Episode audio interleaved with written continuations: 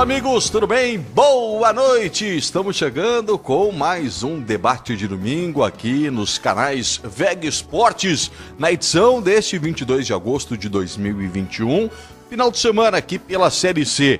Apresentou mais uma vitória do Criciúma, encaminhando a sua classificação à próxima fase.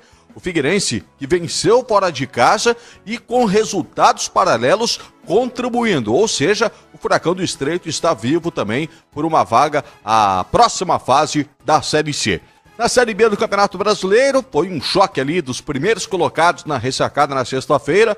Não deu para o Leão, mas permanece ali no pelotão de cima desta Série B. Não tem muito tempo para lamentações, afinal de contas, já volta a campo na quarta-feira à tarde, jogando lá em Goiás. E alguns assuntos extra-campo envolvendo o Havaí, a situação do Jô, a situação de salários, tudo isso a gente vai falar aqui a respeito do Leão da Ilha. E também sobre os demais times catarinenses, tem Brusque em campo agora, Chapecoense mais uma vez, que acabou não conseguindo vencer, quebrando recorde negativo, inclusive, entre catarinenses na Série A do Campeonato Brasileiro, claro, também vai passar aqui pela nossa mesa de debates. Pelo Facebook, você que está no Face, compartilhe o nosso programa, mande adiante, mande para sua turma de amigos, uh, o grupo da família, assim mais gente pode nos acompanhar e interagir, né? Nesse bate-papo que sempre existe da VEG Esportes com você, que é sempre um parceiro aqui das nossas transmissões. Também pelo YouTube, inscreva-se no nosso canal, ative ali o sininho para receber sempre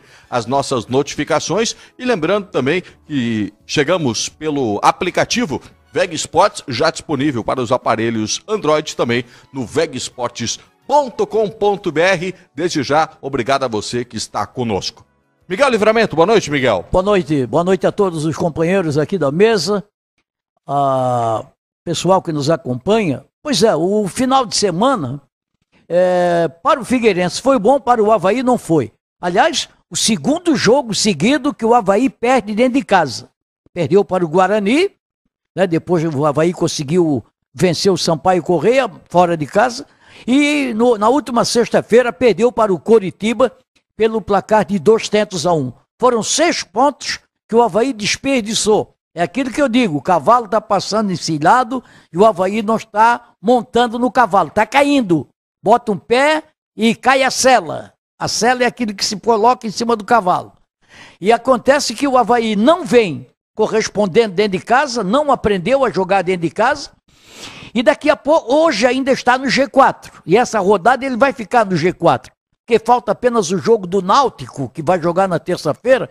O Náutico pode chegar a 33 pontos, mas tem um saldo de. Tem uma diferença aí de saldo do, do saldo de gols. O Havaí tem 7 e o Náutico tem 4, se não me falha a memória. A não ser que o Náutico, que joga contra o CSA lá em Alagoas, é, ele deu uma goleada no CSA. Aí tira o Havaí do G4.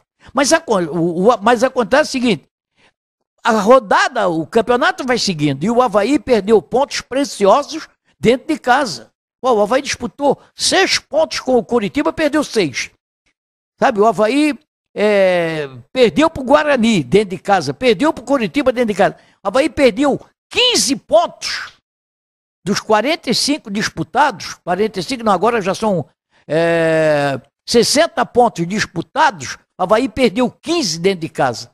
Tem que arrumar um jeito, tem que achar um jeito de, de, de, de, de acertar dentro de casa, porque todas as equipes usam o seu estádio, o gramado, né? É, como a força, não, pô, vai jogar fora de casa. Mas o Havaí não está sabendo jogar dentro de casa. Talvez pela, pelo modelo que joga o Havaí, como diz o seu treinador, o modelo, talvez esse modelo seja o modelo já superado, né? Já não está mais em moda. É, sobre o Náutico, Miguel, se o Náutico vence o jogo, ele passa o Havaí pelo número de vitórias. Não, oito, tem oito. Não tem oito? Ele tem oito vitórias, o Náutico. Se não me falha a memória, tem oito vitórias. E vai para nove, exatamente. Aí vai mesmo nove, número do Havaí, vai para o saldo de gols. Empata com o Havaí. Ele fica. Aí vai ter, vai ter, vai depender o saldo de gols. Isso, quatro o Havaí, o Havaí tem sete de saldo. E o Náutico tem quatro. O Náutico tem quatro. Por exemplo, se, se o Náutico fizer três gols de diferença, aí tira o Havaí do G4. Isso. Mas isso é até terça-feira.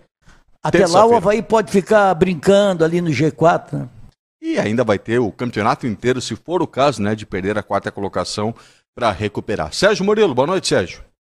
Boa noite, um abraço a todos os companheiros, aqueles que nos acompanham. É, atentamente, eu fiquei ligado nas transmissões, eu estava fora nas duas transmissões. A vitória do Figueirense muito boa. Não estou falando do futebol, estou falando do resultado. O Figueirense não, se, não pode se dar ao luxo de querer jogar bem e vencer. Isso seria o ideal, está longe do Figueirense. Ganhou, excelente. Joga o Ituano, tropeçou, excelente. Joga o Botafogo, perdeu, excelente. Quer dizer, parece que a, a sorte assim, começou a soprar um pouquinho pelo lado do Scarpelli. É claro que o Figueirense teve competência para ganhar o jogo. Eu já vi jogos do, do Ipiranga, do Criciúma, que ganhou sem jogar nada. Fez um gol, se fechou. Agora é hora de resultados. Do jeito que ele vem, não interessa. É, o resultado tem que aparecer. O Figueirense fez o seu resultado. Duas vitórias seguidas isso faz a diferença. Agora tem dois jogos dentro de casa. Aí é a página para o Figueirense virar. Se fizer o dever de casa, vai para o G4 e aí encaminha uma classificação. Vai pegar dois adversários também, não são muito fáceis, né? o Ipiranga e o próprio Ituano. O Ipiranga não é adversário, está lá na frente. O Ituano é adversário diretíssimo. O Figueirense precisa vencer o Ituano para confirmar primeiro o Ipiranga e depois o Ituano. Pois tem São José fora, Botafogo fora e fecha com o Criciúma. Para quem já estava lá um, uh, ofegante, né, tiraram o aparelho. O Figueirense já respira sozinho, já está bem melhor. Então depende só dele para conseguir a classificação. Depender só de suas forças é outra coisa. O Havaí é aquela aquela gangorra, né? O Havaí faz um belo jogo fora de casa, vence com autoridade, vem em casa. Ah, mas é o Curitiba o líder. Hum, não tem muita diferença. A campanha continua muito boa do Havaí. Ah, só que aí, algumas. Eu vi o jogo. Eu vi o, o, Vinícius Leite entrando, mudando o time do Havaí, o Lucas entrando, mudando o time do Havaí. Aí só o Lucas ficou no time, o Diego Renan que tem a cordinha mais fraca, tem um cordãozinho, aí o Edilson tem uma corda forte, volta o Edilson, sai o Diego Renan. Aí o Havaí não conseguiu repetir e perdeu para o Curitiba. Mas normal, a campanha está normal. Não adianta ficar grudado no G4 agora, nesse, nesse final de turno, e depois despencar no segundo turno. Tem que ficar grudado. No sprint final, o time tem que estar tá inteiro. Esse é o detalhe. Inteiro e, se possível, com tudo em dia porque isso atrapalha pra caramba. Na Série D, estamos bem, Joinville já classificado, Marcílio Dias é o quarto, Juventus está na briga, com um ponto a menos. Os dois aí têm possibilidade, inclusive, de classificação. Mas acho que o Marcílio vai e não sei se o Juventus vai ter força. Amigos, e a, bom, a Série A nós não temos mais representante. A Chapecoense cumpre agora um turno inteiro de tabela. Já bateu o recorde de ruindade. É isso. A Chapecoense que eu tenho dito, até falando na transmissão ontem, que o papel dela vai ser atrapalhar a vida de quem tem algo a disputar ainda nesse Brasileirão. Vai tirar pontos de quem está brigando por Libertadores. Vai que vem uma malinha. Título. É, vai incomodar muita gente a Chapecoense, mas não tem mais volta nessa situação de rebaixamento. Paulo Branco, boa noite, Paulo. Boa noite, boa noite, colegas, nossos seguidores e engajados. Quem está bem mesmo no futebol de Santa Catarina atualmente é o Joinville, 12 partidas de invencibilidade, já classificado à segunda fase da Série D, a quarta divisão do Campeonato Brasileiro. Bem, na realidade dele, né, disputando a quarta divisão e parece que começa a construir um time, um, um bom trabalho de um treinador jovem que comanda o Joinville neste momento. O Juventus e o Marcílio Dias ainda estão lutando por uma vaga a próxima fase na Série D. Na Série C, quem está muito bem é o Criciúma. Encaminhou. Encaminhou a vaga. Com a vitória diante do Oeste, o Criciúma lidera agora com 26 pontos está muito perto de garantir uma das vagas. É apenas questão de detalhes para o Tigre, que ganhou todas em casa, né? O aproveitamento do Criciúma em casa, né? Invencibilidade em casa é impressionante na Série C do Campeonato Brasileiro. O Havaí perdeu um jogo para o Coritiba, como qualquer adversário hoje pode perder. O Curitiba é o melhor time da competição no futebol que apresenta pela regularidade e na pontuação. Então, perder por Curitiba não, não é motivo para querer derrubar a casa. Evidente que o Havaí teve lá suas falhas, depois a gente vai analisar, mas a situação na tabela do Havaí continua boa, está dentro do G4, está ali por perto e vai continuar na briga, tudo indica, até a reta final. E aí, na reta final, tudo pode acontecer. O Figueirense ressuscitou, porque a classificação estava praticamente descartada três rodadas atrás, sete pontos de distância do G4. Agora está a três e com confronto direto com o quarto colocado, o Ituano. Então, agora depende do Figueirense. Agora depende dos seus resultados para chegar ao G4, para conseguir a classificação. Mas antes disso, a vitória com o Mirassol garantiu foi risco de rebaixamento desaparecer. Esse ficou lá para trás. Dá até um pouco mais eh, de tranquilidade para o Jorginho seguir o trabalho. É a realidade hoje do futebol de Santa Catarina e a Chapecoense bateu o recorde do Havaí, né?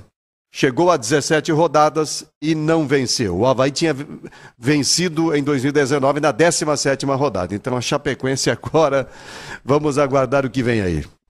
É, e sobre o Joinville destacado pelo Paulo, Leandro Zago, né, uma nova figura aí em cenário de treinadores, muito jovem ainda, veio de Minas Gerais, está no Joinville fazendo um grande trabalho depois da saída do, do Vinícius Eutrop. Simone Malagoli já tenta os recados, as participações e também de olho no jogo do Brusque, que está em campo pela Série B do Campeonato Brasileiro, né, Simone? Boa noite. Boa noite, boa noite a vocês. Quanto ao Brusque, está perdendo, gente, por 2 a 0 A Ponte Preta acabou de fazer o segundo gol agora. O primeiro foi o Rodrigão, marcando o terceiro dele aí pela Ponte Preta. Então o Brusque está em campo, mas está perdendo por 2 a 0. Mas aqui você também participa, manda o seu recado, Facebook, YouTube. Vai lá, você que está no Facebook, compartilha com os amigos. Você, né, que está no Facebook, dá uma chegadinha no YouTube também, se inscreve no nosso canal, ativa o sininho e participa também através do nosso WhatsApp. Hoje não tem áudio aqui no debate, mas pode mandar sua mensagem de texto 988231111. Já tem uma galera aqui com a gente, o Orlando Flávio Linhares, também o Anderson Under dizendo que o Miguel é mito, o João Inácio Joaquinha também por aqui, o Daniel Pereira Martins, desejando um excelente programa. Obrigada, Daniel. Adenir Gustavo Stenbach também, o João Carlos Linhares, Hugo César de Souza, a Leni Francisco, também o Odair Nascimento, Dali Figueira, agora vai, você participa. O nosso debate está apenas começando, então a gente quer a sua participação, a sua opinião, a sua pergunta. Facebook, YouTube, Grupo VEG Esportes, também no nosso WhatsApp, 98 823 1111.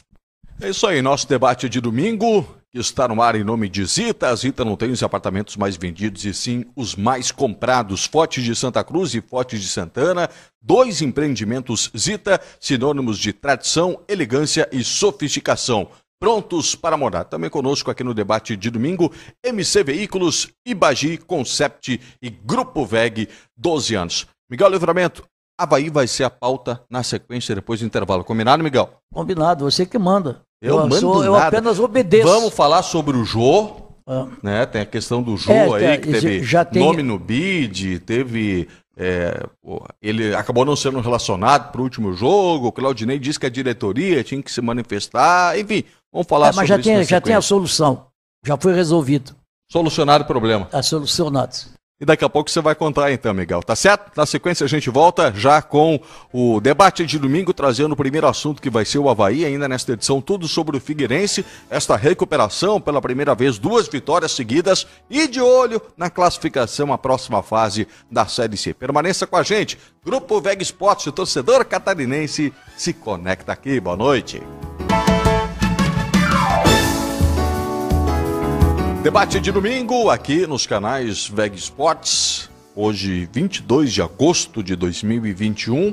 É, a gente vai trazer aqui o Havaí na nossa pauta de, de, debates, mas antes a Simone Malagoli vai atualizar de novo o jogo do Brusque e já trazer os primeiros recados que chegam né, dentro desse assunto do Leão da Ilha, Simone.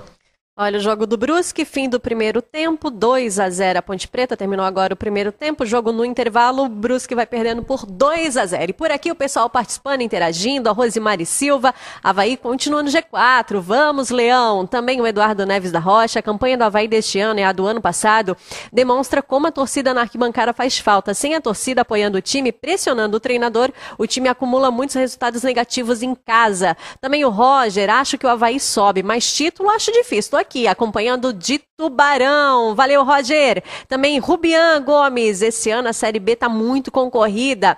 Também o Guimas Leão, o Havaí jogou melhor e perdeu. Acontece. O Érico Howen também ligadinho com a gente. O Flamarion Camargo. Boa noite, Sérgio. Também a Sônia Andrade. Boa noite. A Sônia de Braço do Norte. Tô aqui acompanhando com meu netinho Caio. Um beijo para vocês. Também o Nelson Sorriso de Palhoça acompanhando toda a equipe. O Jean Carlos o Jean Carlo Bardança. Abraço, Miguel Livramento. É o Jean da Floricultura. Hum, Miguelzinho anda comprando rosas, Miguelzinho. Rosa eu já tenho, tô comprando outra coisa. Que você, que a tua turma demore muito e muito tempo para encontrar o Jean, né, Miguel? É meu amigo, meu amigo, É, passarinheiro, lá. meu amigo. Grande abraço pro Jean. Vizinho da ressacada, mora encostadinho à ressacada. O Rangel Vieira também ligadinho e a Clari Bortolini também, aqui sempre ligada com a gente. Você participa, vai lá, o assunto agora é Havaí, dê sua opinião, participa, faz a sua pergunta, Facebook, YouTube, Grupo Veg Esportes, também no nosso WhatsApp. Hoje só mensagem de texto, não tem áudio, 988231111. Brusque perdendo mais uma. 13 terceiro colocado, 25 pontos, 6 acima da zona de rebaixamento. Teve aquela gordura já nas primeiras rodadas, né? Surpreendeu a muitos. Esse vai ser o campeonato do Brusque de manutenção? É, O Ah, Brusque, sim. o Brusque foi líder do campeonato, né? Até quatro, cinco, quinta rodada na primeira.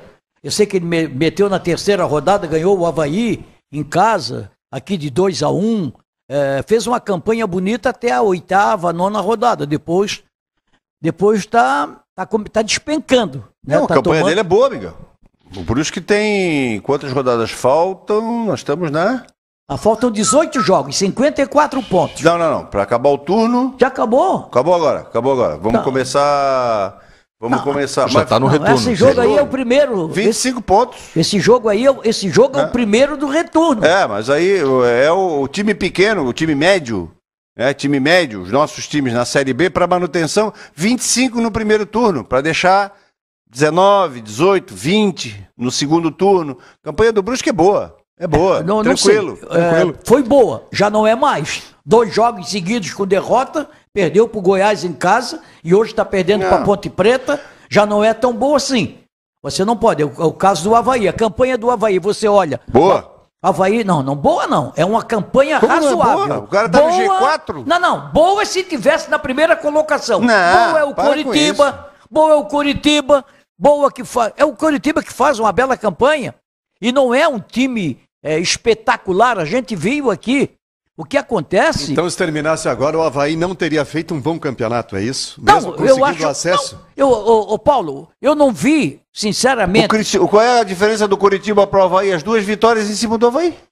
Seis pontos. São seis pontos, dois jogos. Já que- primeiro o Havaí entregou. Já que entramos no assunto do Havaí, vamos lá então. Primeiro falar do jogo de sexta-feira, a, a derrota para o Curitiba. Depois a gente entra na, na- em outras questões relacionadas ao Leão. Jogo de sexta-feira, Havaí ficou devendo. Para mim foi um jogo definido apenas em detalhes. Eu acho que foi um jogo absolutamente igual de Havaí e Curitiba. Pouca chance de ambos os lados e o detalhe favoreceu o Curitiba, Miguel. O detalhe, o detalhe, o detalhe é do Roberto Carlos, que é muito bem rodada essa música, Detalhes. É o, o, o- olha só, o, o Bruno fez falta no time do Havaí. O Bruno e o Betão são os dois jogadores hoje, por incrível que pareça, que fazem falta e que fazem a diferença no time do Havaí. Tá? O Bruno e o Betão. Bom, o jogo foi um jogo praticamente igual. Igual. Mas o Coritiba, o, que eu não admito é o seguinte: é você tá saindo de casa de carro e batendo no portão da sua casa, da garagem, batendo no portão da garagem. Que você está acostumado toda hora. Havaí não pode fazer um gol e tomar um gol com um. Fazia nem um minuto. Pô, tomou, fez o gol a 31. Tá vibrando. E aí toma o gol a 32. O lateral esquerdo do Havaí, o João Lucas, é, fez ah, deu o passe pro gol e ficou lá comemorando. Os caras tocaram a bola, ele não tava, veio o cruzamento lá e houve a falha do goleiro, a falha dos zagueiros do Havaí nesse lance. O Havaí não pode. Você veja bem, o Havaí tomou um gol do Guarani na última rodada, na, na, na partida penúltima que o Havaí fez dentro de casa, aos 47, 48, uma coisa parecida. Hã? Aos 50? Tava acabando o jogo, tomou um gol, nós toma gol aos 50. Não, um time. O Havaí é um time de velhos. O Havaí tem o Betão com 30 e poucos, o, o goleiro tem quase 40, o Edilson tem 30 e poucos. Mas o Havaí também já ganhou fazendo Bruno. gol no finalzinho, Sim, né? mas fa- faz o gol, mas não pode tomar dentro de casa um gol a 50 minutos. Vo- Você vai para um jogo, você disputa três pontos. Você vai disputar três pontos. Se você não puder trazer três, você traz um, porque dois não dá para trazer, que acabou aquele negócio né, de empate. Então, vo- você não pode. Você faz a conta aí dos gols, dos pontos que o Havaí está perdendo em jogos assim, bobos. Opa, Contra o Brasil de Pelotas foi a mesma coisa. Então, dentro de casa, o Havaí não está sabendo jogar. Acho que o Bruno fez falta. Ah, talvez o Renato não tivesse entrado no jogo. É, O Vinícius Leite no lado e o Copete no outro. Talvez fosse melhor. E o Havaí não tinha centroavante, tinha o Getúlio, né? Depois nós vamos, porque o Havaí perdeu o Júnior Dutra, que também não perdeu muita coisa, mas era um atacante. É, e o Jonathan, né, que está lá igual a Rádio Velho, está brigado com a diretoria lá, porque vai já assinou um, um pré-contrato com o Atlético Paranaense, vai para lá, não vai ficar no Havaí. Deu bobeira a, diretor, a diretoria do Havaí. Então, são essas coisas. Eu vi um jogo em que o Havaí tá, tá, não está jogando bem dentro de casa. O Havaí está jogando. Eu concordo que não precisa jogar bem, tem que ganhar. O interessa é o resultado. Mas o Havaí está dando sopa pro azar, como diz o Mané. Acho que foi uma derrota que o torcedor sentiu pelo fato do Havaí poder ter, eh, poderia até ter ido para a, a liderança da competição. Com 36 pontos, iria. Mas não. Jogou duas com o Curitiba e perdeu a E o time do Curitiba não é. Não tem, não, não vejo nenhum destaque assim. A não ser o que fez o gol lá, o, o pequenininho lá que fez o gol de cabeça. Um pequenininho. me- Paixão? é, o Paixão, o Havaí não gosta da Paixão. Aí o pequenininho lá se meteu no meio da zaga do Havaí, foi lá e fez o, o gol duas vezes. Cabeceou, fez o gol e depois no segundo gol cabeceou, a bola bateu na trave, o Léo Gamalho fez. Então eu não vejo assim nada de especial. Aliás, não vi nenhum time especial, nenhum time disparando nessa Série B do Campeonato Brasileiro. Então, Agora- é só você olhar a classificação Sim. que você vê ali. É 32, o Botafogo chegou a É, tá 32. bastante equilibrado, né, Miguel? Né? Agora, Paulo e Sérgio, eh, eu não vi esse jogo assim ruim do Havaí. Claro que o torcedor lamenta muito, porque o Havaí poderia terminar a rodada até na liderança da competição. A gente viu o Goiás, que agora também não venceu nessa rodada, mas foi um jogo igual, né? É questão de um detalhe aqui, um detalhe ali que acabou decidindo. Eu não vi o Havaí com queda brusca de produção, levando-se em conta até a ausência do seu principal meio-campista, que era o Bruno Silva. Só um detalhe, vou deixar o Paulo comentar o jogo porque ele fez a partida. O, o Havaí tem a zaga menos vazada do campeonato ao lado do Curitiba, tomou 15. O Havaí marcou 22, o Curitiba marcou 25. Não, não, tem um aí que tomou, tomou 10 gols. Tem um time aí que tomou 10 gols. 10 ou 11. 10 ou 11 gols. Pode dar uma olhadinha que tem o Goiás. Vem a ver quantos gols que sofreu o Goiás. 12. É, porque tomou. 12. Levou 12. dois hoje. Tá, tem a segunda zaga menos vazada do campeonato ao lado do Curitiba com 15. O Havaí marcou 22, o Curitiba marcou 25. Os três a mais no confronto direto do Curitiba contra o próprio Havaí. Campanha boa. É, a sustentação do Havaí está no sistema defensivo. São seis jogadores de sustentação muito experientes que dificilmente são envolvidos e, e que têm boa qualidade técnica, mesmo que às vezes falta um pouquinho de explosão, principalmente para os laterais. É, o Gledson quase 40, o Edilson 30 e poucos, Rafael Pereira 35, o Betão 38 quase, o Diego Renan também já nos 30 e o Bruno Silva também com 30 e poucos anos. Então esse cinturão aí de defesa do Havaí é o que sustenta a campanha. O forte do Havaí está ali. Porque o Havaí tem limitação no meio-campo e, consequentemente, tem limitação no ataque. Embora o saldo esteja positivo nesse momento, né? O saldo está quanto positivo nesse momento? Sete de saldo. Sete? Sete de saldo?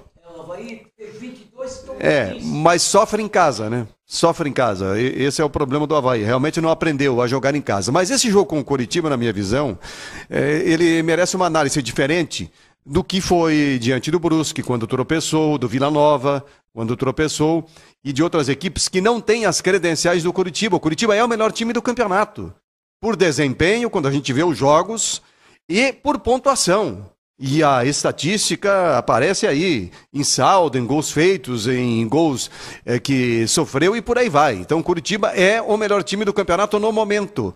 Então, é, o Havaí enfrentou um adversário forte, tão forte ou melhor do que ele na ressacada. Fez um jogo muito equilibrado. E foram os detalhes que decidiram. O Havaí estava melhor, foi lá, fez 1 a 0. Aí por eh, desconcentração, por um motivo ou outro, um detalhe ou outro, o Havaí não prestou atenção, vem o Curitiba e empata o jogo na sequência. Então aquela vantagem que ele criou já desapareceu. Isso causa impacto. Manteve o empate no primeiro tempo. Aí vem para o segundo tempo, o Curitiba voltou melhor. Hum, aí o Claudinei fez a primeira alteração, adequada, Vinícius Leite, pedindo passagem no time do Havaí. Só que ele escolheu o Serrato para sair. Poderia ter escolhido o Lourenço, escolheu o Serrato. Mas a entrada do Vinícius Leite era adequada, boa para aquele momento.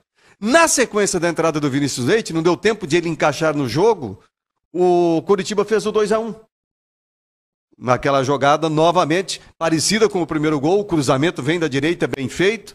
O Havaí fechou mal aquela diagonal, uh, fecha mal a cobertura do outro lado, zagueiros eh, também mal posicionados, goleiro não vem, e de novo o Igor Paixão cabeceia e o Léo Gamalho fez o gol.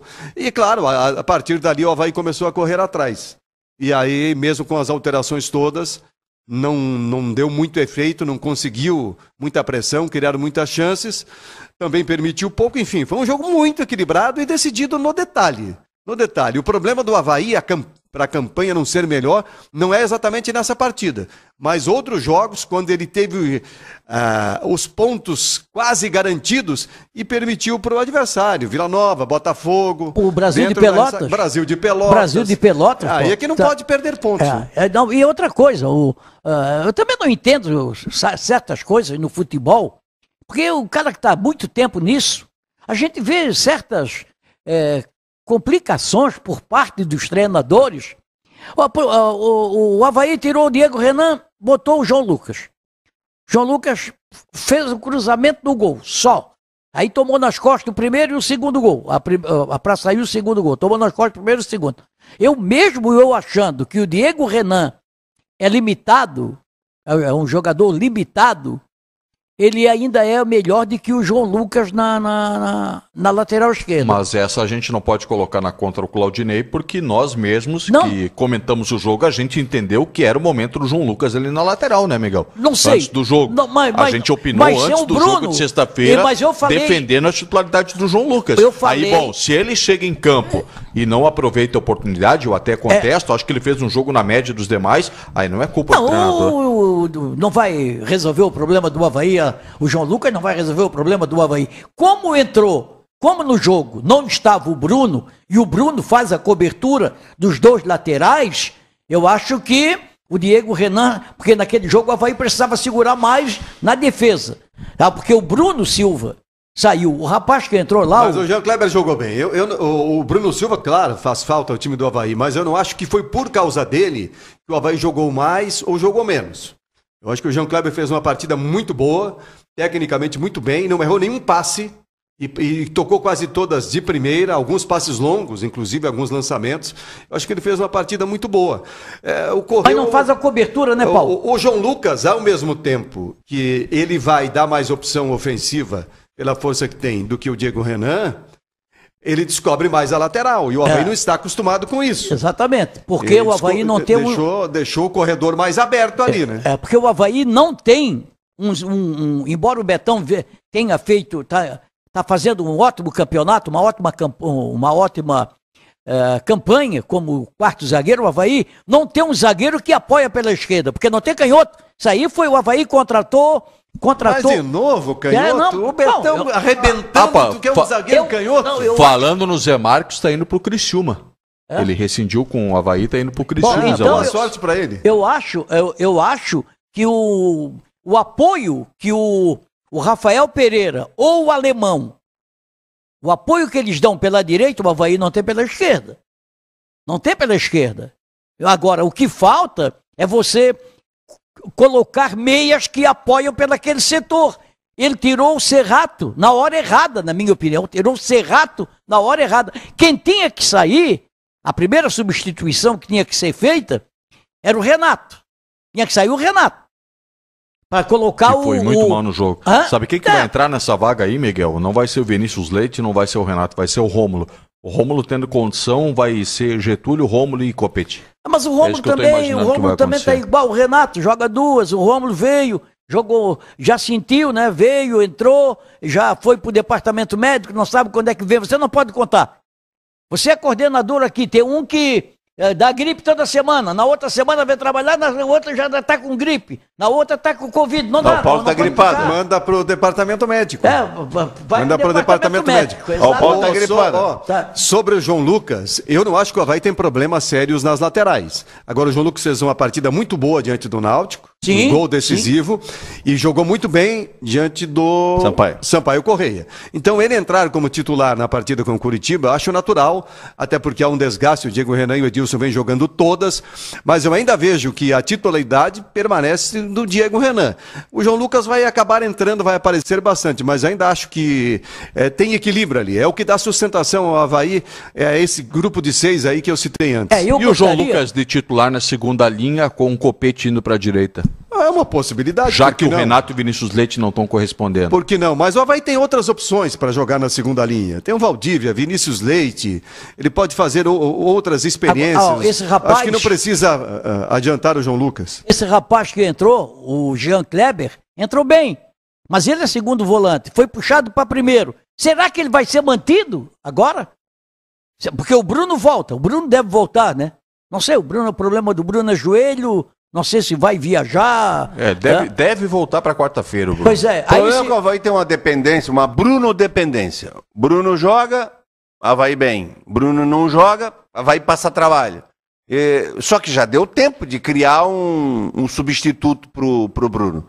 Entendeu? Cada vez que o Bruno não joga, é um problema. Quem vai jogar? Aí não é o Jean Kleber, aí entra o Wesley, aí não é o Wesley, uma hora é, outra hora Jean não Martin. é. Aí é, o Jean Martin, esse também, como tu diz, já é rádio velho sem válvula. É. Ele não tá mais nem com válvula, e o rádio do Jean Martin. Ano passado disseram que era o melhor da Série B, do Havaí. Mas esse ano não, não serve. É, aí ano que vem vem um treinador, ele é titular absoluto da ponta direita, igual o, o Lourenço. Foi emprestado para Santa Cruz e não servia para o Havaí, com o Geninho. Com o Claudinei, é o homem de confiança do, do Claudinei, o Lourenço. que jogo foi péssimo, ele fez um jogo péssimo agora contra o Coritiba. É bom, mas aí é um jogo, porque ele vem sendo, ele vem sendo a regularidade, o, talvez o jogador mais regular do Havaí, junto com, com o Betão. Tanto é que é o titular. Mas o problema é que o Havaí tem esse esquema de jogo. Ok. Se esse esquema de jogo que o adversário já conhece é marcado, o Havaí tem as suas linhas marcadas, tá, vamos para. ah, Copete. Vamos para o modo B, vamos dizer assim. Vamos para a, a segunda parte que nós ensaiamos. Não, nós não ensaiamos segunda parte. Como assim? Não, ninguém tem um, um plano B para passar pelo adversário. Pô, de repente o Vinícius Leite como meia, qual é o problema? Ele é inteligente, pô. Chuta bem em Ele gol. entrou na meia. Hã? Ele entrou na meia. o time Mas aí, mas por que que entrou? Por que que já não entrou jogando? Porque não estava bem, né, Sérgio? Não, não. Ele contra o Sampaio Correia, Eu ele acho que mudou o quando o. Vinícius Leite é titular, se pede o Renato. Quando o Renato entra Não, no não, não, titular, não, mas vai aí- bem, aí É, Cara, não é questão de Não momento, é questão de momento. Eu acho que o, Re- o Diego Renan poderia ser o de lateral direito e o, o João Lucas na esquerda, entendeu? Dá uns dois, duas rodadinhas ali pro, pro Edilson dar uma, uma descansada, tal. Não tá com idade de jogar todos os jogos também. Agora jogou uma. Uma partida que o Edilson saiu, porque já tinha, para variar, tinha cartão amarelo, e o Diego Renan foi para a direita, o João Lucas foi, onde o João Lucas fez aquele golaço. É, com o pé direito, inclusive, ao lado, fazendo a ala ali com, com o Vinícius Leite. No outro jogo, o Diego Renan, pam, já saiu o Diego Renan. Por quê? Porque o Diego Renan tem um barbante na mão e a corda do Não sei se é é questão de barbante mais forte ou mais fraco, Sérgio. A questão é que o Diego Renan vinha jogando todas as partidas. O Edilson tinha sido preservado do jogo anterior, naturalmente voltou. Eu acho que ele, já que ele tem três laterais, com nível de titularidade aí na visão dele, Tem quatro, ele né? aproveitou para segurar um pouco o Diego Renan e aí na próxima, naturalmente, pode acontecer o retorno de Edilson e Diego jogando tem juntos. 4 mais 1, ele não confia que é o Yuri. E que é muito ruim, diga-se de passagem. E o que o Havaí precisa, como o Sérgio falou ali, que tem um. O Havaí joga pelas pontas, pelas beiradas de campo. O Renato no lado, o Copete no outro. Ou então, o Copete no lado e o Vinícius Leite outro. É por ali. O Havaí não tem jogada pelo meio. Quando o Havaí faz jogada pelo meio, foi aquela jogada que fez contra o Sampaio Correia, e que o Copete se meteu pelo meio, se deslocou pelo meio e tabelou com o Getúlio, saiu o gol. Saiu pelo meio. O que o Havaí precisa, o que o treinador do Havaí precisa, é ensaiar jogadas pelo meio. O Havaí joga sem meia. Sem meias, não tem meias no time do Havaí. Tá jogando. Aí, o melhor que tem desses que estão jogando é o Serrato. Todo jogo sai. Todo jogo sai o Serrato. É o único canhoto? É. Pois é, deixa ele ali, que ele pode. Ele vira, ele é um cara que chuta de fora da área. Não, mas ele, eu, o, o, ele prefere ficar com o Lourenço do começo ao fim, vai morrer abraçado com o Lourenço. Vai morrer abraçado com o Lourenço. Tem hora que tem que tirar. Tem hora que tem que tirar. Aí daqui a pouco entra o Wesley para resolver o problema. Não para, né? É demais pro meu visual. Bate na mesa agora e chama a Simone. Ah, não precisa bater na mesa não? falar, Simone. Fala, Por favor, Simone, Simone Fala, Simone. Vamos lá, gente. Ó, o jogo entre a Ponte Preta e Brusque continua 2 a 0 A informação que tem é que o aparelho do VAR não está funcionando, né? Na estreia do jogo diante, né? Da Ei, Ponte maravilha. Preta. Primeira rodada com o VAR já não está funcionando nesse jogo. Mas vamos lá. O Guimas Leão, o Havaí está bem no preparo físico, então a idade não está sendo problema. O Renato que está péssimo, prejudicando o Havaí em várias partidas. O Hélio Antunes de Souza, o que, que esse treinador pensa do Wesley, hein? Será que acha que vai vender e fazer grana? Nunca acrescentou nada em jogo nenhum. Também por aqui o Alexandre dos Passos, boa noite. Se não pagar os salários atrasados, vai ser só derrotas. O Jailton José Marcílio também está por aqui. O Carlos Eduardo Santos, também a Ivonete Alaide Caetano. O Anderson Farias e a Maria Eduarda Farias também ligadinhos aqui com a gente. O David Santos está enlouquecido, dizendo que eu esqueci dele. Calma. O Figueirense depois, né? As tuas perguntas sobre o Figueirense depois, David. Calma. Também o Bruno Mendes, ano que vem vai ser quatro na Série B.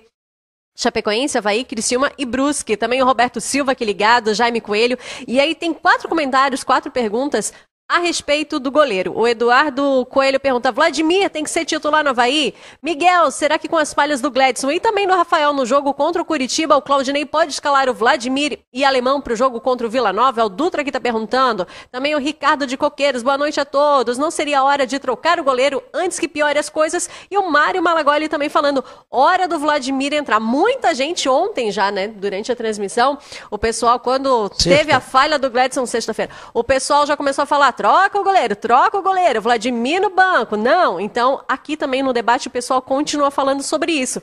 Tem que trocar o goleiro?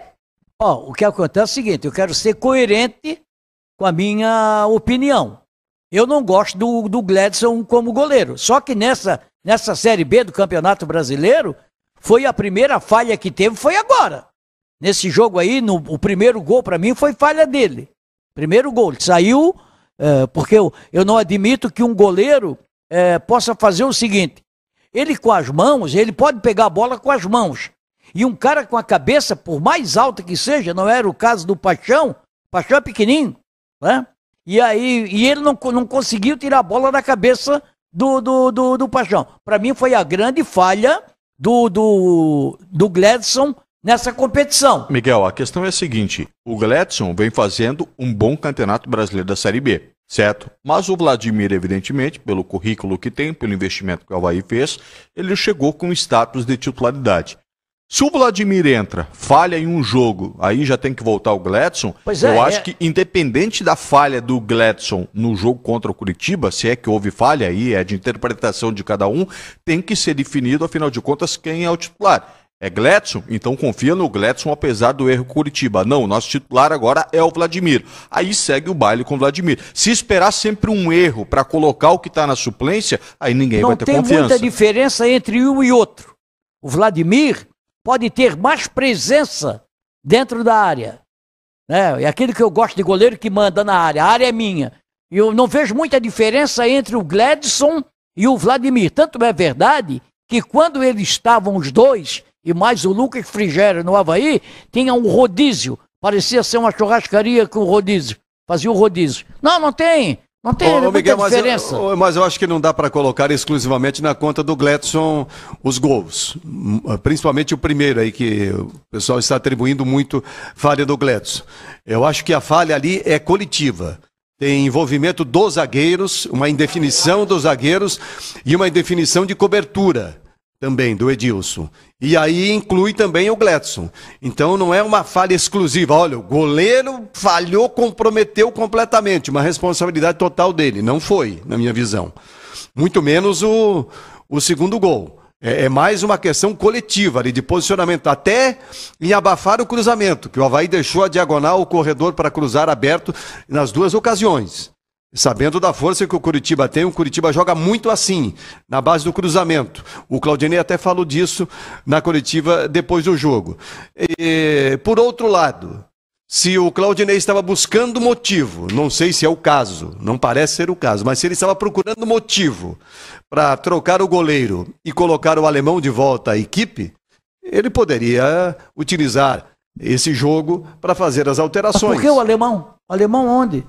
No lugar do Rafael Pereira. o Rafael Pereira não está fazendo bom- uma, boa uma, Eu uma boa acho. campanha. Está fazendo uma boa acho. campanha. Mas a contribuição nos gols é dos zagueiros, do goleiro e do lateral, entendeu? Se for o caso de buscar um motivo para mudar. Sim, claro. E que eu acho que não é A o hora caso. é essa do caso. Eu né? acho Seria- que não. Acho que eu não, acho que não é o caso. Acho que o Gladson, é, o Havaí, é, eu, eu era a favor que o Havaí contratasse um goleiro, mas um outro goleiro, não o Vladimir.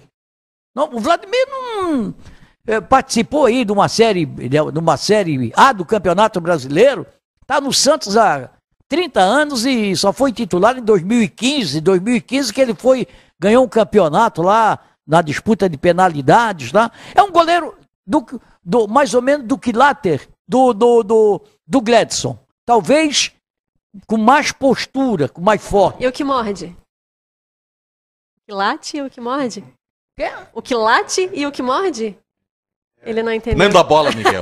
Não dá, não dá bola. O Miguel tá? não captou. Não. É, Não, é- não, é a uma, piadinha. é uma linguagem, é uma linguagem canina. Ela falou que late e o que morde. Não dá bola, Miguel. Invejam a declaração de É inferioridade. uma linguagem canina aí da, da O Vladimir, da fez, o Vladimir fez nesse ano, tô olhando aqui, 12, é, quatro jogos só. É complicado, né? Com- Complicado. O, o nosso engajado aí falou do VAR na ressacada, primeira vez o VAR na, na Série B, né? Eu achei que foi muito bem. O árbitro não de foi campo utilizado, né? e também nas checagens do VAR, achei que foi tudo tranquilo. Lá em Campinas não seguinte- está funcionando. É, é claro que é a nossa função aqui comentar, mas a cada derrota do Havaí o cara fica buscando um bode expiatório, né? Não, é o goleiro, é o zagueiro, é o lateral, é o Claudinei que era para ter mexido aos 18, mexeu só aos 19. Eu não vejo. Perdeu pro Curitiba, como ganhou do Vasco lá fora, foi lá e meteu uma bucha jogando muito bem contra o Sampaio Correia, que é um bom time. Eu acho que tá tudo dentro do normal aqui. Pro grupo que o Havaí tem, me chegar e ir metendo pancada em todo mundo, não é para isso também. Não tem um grupo ruim, mas não tem essa essa coisa maravilhosa ali. O ataque do Havaí ainda carece. é, Agora Havaí tem o Ronaldo. Aí apareceu o Ronaldo. É porque a vinheta tava fora. Já ele falaram recupera- aqui, vocês não comentaram É, mas a- do Ronaldo ainda? Como assim? Mas ninguém tem um elenco especial. Ninguém tem. O time do Curitiba, se você olhar para o time do Curitiba, jogadores rodados que já Mas passaram. ninguém que- tem elenco especial Não nem tem na ninguém Série A, tem. quase. O Havaí está perdendo a oportunidade de, de ganhar pontos. Sabe? Aquela história, você vai para ganhar, para pescar peixe pequeno, mas aí pesca um peixe, um peixe grande, como diz o Joel. Se ele tivesse perdido o pro Jo- Sampaio o- Correia fora e ganhado do Curitiba em casa, estaria na mesma situação. Ele tá, ele perde em casa, mas vai lá e recupera fora, vai e ganha fora com uma facilidade, vai lá e joga bem. Eu fiz vários, olha, estou fazendo paralelo aqui, um jogo do Havaí, um jogo do Figueirense, um jogo do Havaí, um jogo do Figueirense. Não vi o Havaí fazer uma partida muito ruim, muito mal. É, ele tem umas partidas com alguns pontos acima, é, que realmente joga bem, boas jogadas, etc. E tem o normal que a gente do Dentro Havaí. de casa, o Havaí não ter jogado bem nada. Não, não, complicado. não fez uma partida boa dentro de casa. Pode ver as vitórias que o Havaí conseguiu dentro de casa. Foi com a calça na mão, meu amigo. Agora, fora de casa até É que tá todo mundo, né? Tá, É, mas todo a- mundo tem uma dificuldade a outra. O campanha- próprio Goiás hoje empatou. Não dá pra falar da campanha, né? A campanha é boa e. Ah, não tem nenhum bicho-papão. Não tem nenhum bicho-papão. Mas tem 10 times que nivelam a competição por cima esse ano. O Havaí foi lá Série ganhou B de Sampaio nivelada-. A Série B está nivelada por cima esse ano, porque são 10 times com potencial de acesso. É, o Havaí foi lá e ganhou com autoridade do Sampaio Correia, jogando bem. O Sampaio Correia foi lá e empatou de 2 a 2 com o Goiás. É, isso aí. Pô, o Goiás se ganha do Sampaio Correia, também. É, isso aí. cara, ganha lá, perde aqui. É, o Botafogo que vinha numa, no marasmo, agora me parece que deu uma ajeitada, já, já fez um 3 a 2 O Botafogo tem um bom ataque. Chegou a estar 3 a 0 O CRB não é líder, tem o melhor ataque da competição. 30 gols marcados. Pô, é muito gol. 30 gols marcados em 19 jogos. Mas tomou 23. Mas faz parte. Cada técnico com a sua estratégia. É lógico. Bem, Havaí é mais equilibrado. 10 minutos para as 10 horas da noite, vou trazer na sequência aqui o assunto do Jô e também os problemas extra-campo que o Havaí tem enfrentado. É, a questão dos salários atrasados foi pauta, inclusive, da última entrevista com Claudinei Oliveira. Mas antes, a Simone atualiza os recados, a sua participação, você que está conosco aqui no debate de domingo. Simone. Vamos lá, a Selma tá falando assim, ó, o Claudinei é muito ruim, não sabe fazer a leitura do jogo. A primeira substituição dele é tirar o Serrato e continua com Lourenço e, e Renato, que são fracos. E agora, para piorar ainda, quer ressuscitar o Ronaldo. Aí é brincar com a inteligência do torcedor. Valeu, Selma, pela participação. O Edson Gonçalves também ligado com a gente. Tô aqui ligadinho, gosto muito do programa. Também o Alexandre Ávila Havaiano aqui ligado com a gente. O Marcelo Delfino também por aqui. O Guimas Leão dizendo que o Luxemburgo tá contente com o VAR. Vai ajudar muito, a gente sabe como. O Rosendo José tá por aqui. Ainda não falaram do Ronaldo? Falaram agora, né, Rosendo? O Marcelo de Oliveira também, o Diego Renan é o que marca melhor. É, o Moisés da Silva Cardoso, porque tanta chance para o Renato e, e o Valdívia não tem a mesma chance. O Renato é muito fraco. Também o Edson Otávio de Souza, o Gladson tá pegando muito. Em alguns jogos ele salvou o Havaí. E também o Arthur dizendo o goleiro precisa mandar dentro da área. Gostava muito do antigo goleiro, goleiro César Silva. O antigo goleiro aí do Havaí, o César Silva. E você continua participando, interagindo. Facebook, YouTube, Grupo Veg Esportes, também no nosso WhatsApp. 988231111. Bom, entrei em contato hoje com a assessoria de imprensa do Havaí, é, pedindo uma entrevista com o presidente Francisco Batistotti. Julgamos ser importante neste momento, né, a palavra do presidente. Sempre importante ouvir o presidente, mandatário de um clube, mas quando são várias as informações de extracampo, assuntos pendentes a serem esclarecidos, é ainda maior essa importância. Como, por exemplo, em breve vai ter a questão do Conselho Fiscal para dar o parecer definitivo em- a, a respeito das contas, tem a questão do Jonathan, né, que não está jogando, já assinou pré-contrato o Atlético Paranense, tem a, é, a questão do Jô, que poderia é, ser falado abertamente, né, com mais clareza sobre a questão da renovação do Jô, que acertou até 2022, e dos salários atrasados, logicamente que tem sido um problema recorrente do Havaí. A resposta é, é de que, neste momento, o presidente não vai falar, a prioridade é acertar as pendências e depois de tudo certo ele conversa. Então essa é a posição de momento eh, do Havaí, muito trabalho interno, pouca conversa, poucas declarações, trabalho em silêncio no momento. A informação que eu tenho aqui, o, o administrativo do Havaí, o, enfim, financeiro do Havaí pagou o setor administrativo na semana. Havia atraso no, no- do administrativo, não sei se pagou tudo, mas pagou pelo menos uma parte eh, do setor administrativo, dos atrasados. E o futebol, a promessa é de esta semana pagar uma parte dos atrasados. Eu sei que ocorreram várias reuniões envolvendo pessoas com capacidade de eh, reunir empresários e- e levantar recursos. Eh, e, e essas reuniões aí tiveram algum avanço. E aí a promessa é para esta semana agora, já estamos na semana, né? Domingo é o início de semana. Então, nesta semana agora, a parte pelo menos dos atrasados do futebol, a promessa é pagar. E tem que resolver pelo menos parte, porque quando começa a ocorrer a manifestação, os protestos, se não der uma satisfação e um retorno, pelo menos de parte do que está atrasado, as consequências vêm logo ali na frente, porque eu sei que há muita contestação interna, muita cobrança do presidente Batistotti de algumas situações, duas delas principalmente, da contratação de um jogador com salário alto. Quem é?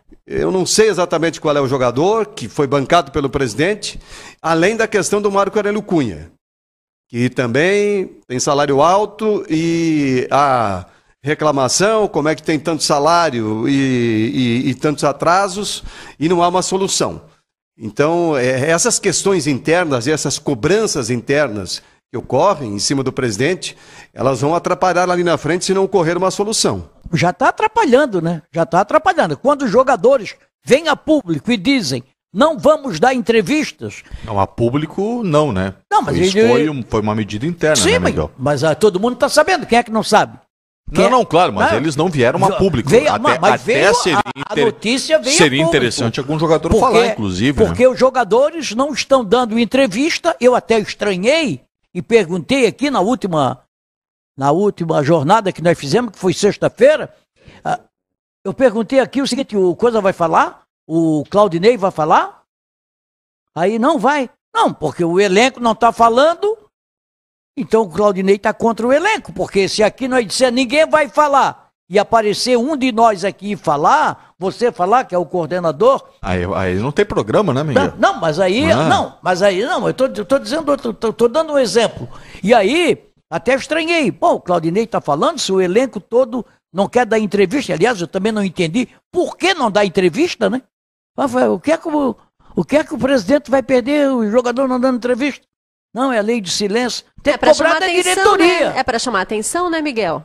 É pra chamar atenção. Não, para chamar, pra chamar atenção. Mas hoje, com essa Sabe pandemia... por que, que o objetivo deles foi alcançado? Porque É. a gente está debatendo o assunto. É, a pandemia, com essa E porque pandemia... mexeu, e porque mexeu com alguns setores que não se movimentariam se não tivesse ocorrido isso. Tá, então... Sabes muito bem. É, na verdade, a pandemia, a pandemia, é, foi- ninguém entrevista, porque são poucos repórteres que vão lá, pessoal que vai lá, jornalista, coisa, os repórteres de jornais e aí vai. Bom, tem pouca gente. Jornal não existe mais. Hã? Repórter de jornal já não ia antes. Não, já não ia ouvindo. antes, agora, Agora mesmo tem que nem tem né? mais jornal, Não pô. tem mais, só tem um. Não, não. É, só tem um, então, eu não entendi, essa aí eu não entendi.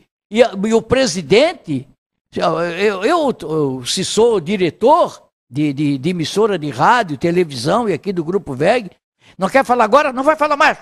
Não, não, não vai falar mais. Arruma dinheiro aí, que a gente sabe quem é que vai botar o dinheiro lá dentro.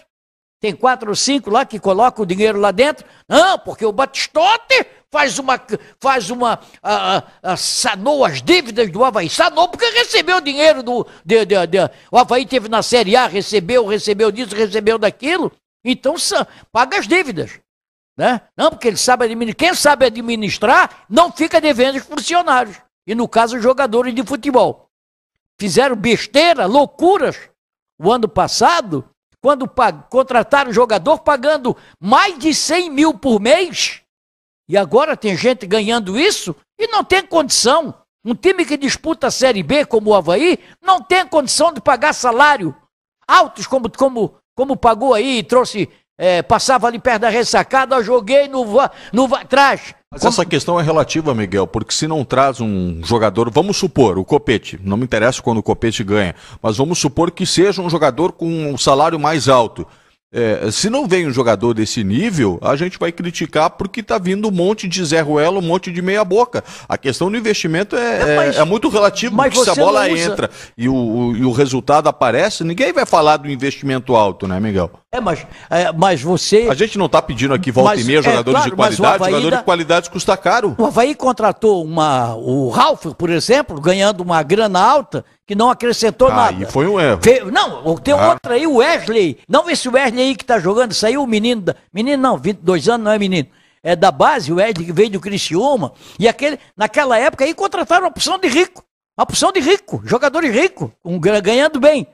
E aí não adiantou. E aí botaram dinheiro pela janela. Rildo, Kelvin. Rildo, é. Mas, Kelvin. o, mas eu acho que a, a questão, a questão não é o, o tamanho do salário, a questão não é apostar alto para buscar o acesso. O problema é exagerar e errar muito. O Havaí errou muito, contratou muitos jogadores em situação de risco. Claro. Histórico de lesão e por aí vai. Esse foi o problema.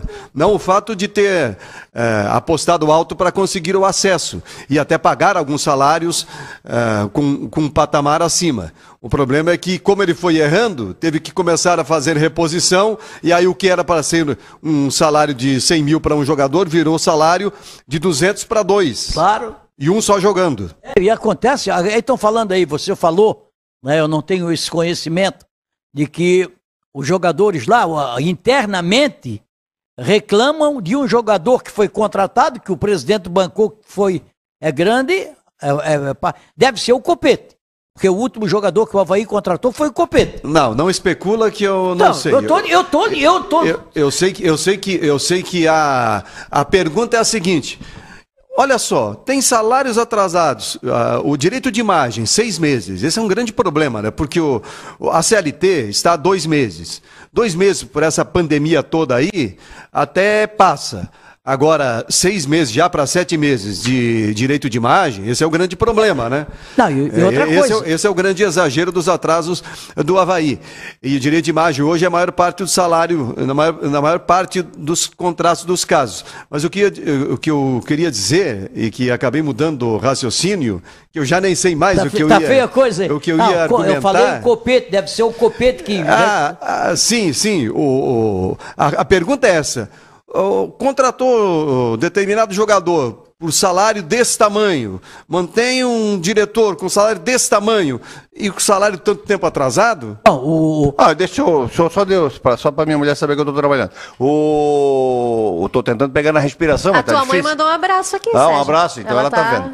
Pelo menos ela. O seguinte, primeiro, os jogadores não querem dar entrevista, não se perde nada, porque não fala grande coisa também. É, é graças a Deus, o professor, e vamos ver, se Deus quiser. Vamos levantar a cabeça? Pô, é, não, pra- se pra perde grande vez, coisa, não né? se perde grande coisa. Tivesse, podia ser o Betão disse assim, ó, nós realmente estamos com salário atrasado, mas isso não vai atrapalhar em nada, o- nós confiamos no presidente, tal, tal e coisa e coisa. Pronto, acabou, acabou a especulação, o presidente vem dar a declaração, estamos com salário atrasado, eh, exageramos nas contratações, isso aí é um fato, o Havaí gastou uma banana de dinheiro com um monte... Copete não é problema, o Copete tá jogando, fez um monte de gol aí pro Havaí, deu assistência. O É Copete- barato. é barato. Cara, é o Júnior Dutra, que chegou aqui, ficou seis meses com três dígitos de salário, fez dois gols e foi embora. Depois que se recuperou, foi embora. Eu amo o Havaí, é, lá na Arábia. É, aí daqui a pouco tá mal, volta para o Havaí. Se recupera fisicamente, quando ele começa a fazer um golzinho, volta para a Arábia. Eu amo o Havaí, lá em Dubai. Ah, por favor. Então, quer dizer, isso aí não muda muita coisa.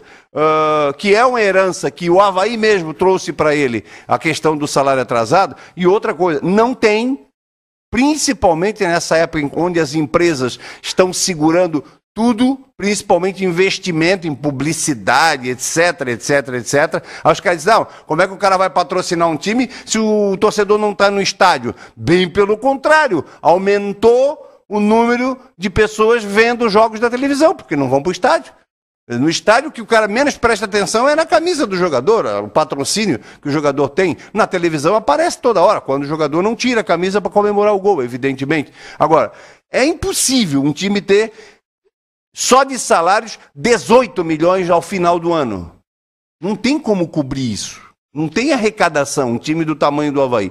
Tanto é que as Um contas... milhão e meio de, de- se for um milhão e meio só, de, de folha salarial, é um absurdo. Eu acho- Para um time do tamanho do Havaí.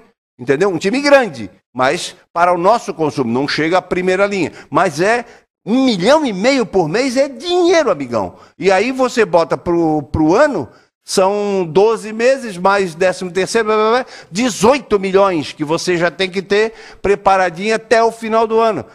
Não tem como. Eu, eu Vai sei, estourar. e sei- ainda os grandes que estão contratando com folha de 150 milhões não pagam os jogadores que compram. O caso do Atlético Mineiro, picareta, que não paga o Havaí e outras coisas mais, aí complica a vida. Agora, eu, eu fiquei sabendo também que o Havaí ainda não pagou o prêmio pela conquista do campeonato estadual. Não quitou tudo ainda. Parece que alguns receberam lá um bichinho lá, um negócio lá, um tapa-boca, né? Como se diz na gíria. Ah, eu, dou, eu devo 10, mas toma um. Eu- mas não sei o valor, não tenho a- a- essa informação é, de quanto é a folha de pagamento do Havaí, não sei. Né? Fala-se que o fulano ganha 110, que o outro ganha 90, que tem um diretor que ganha 90, que tem isso, que tem aquilo.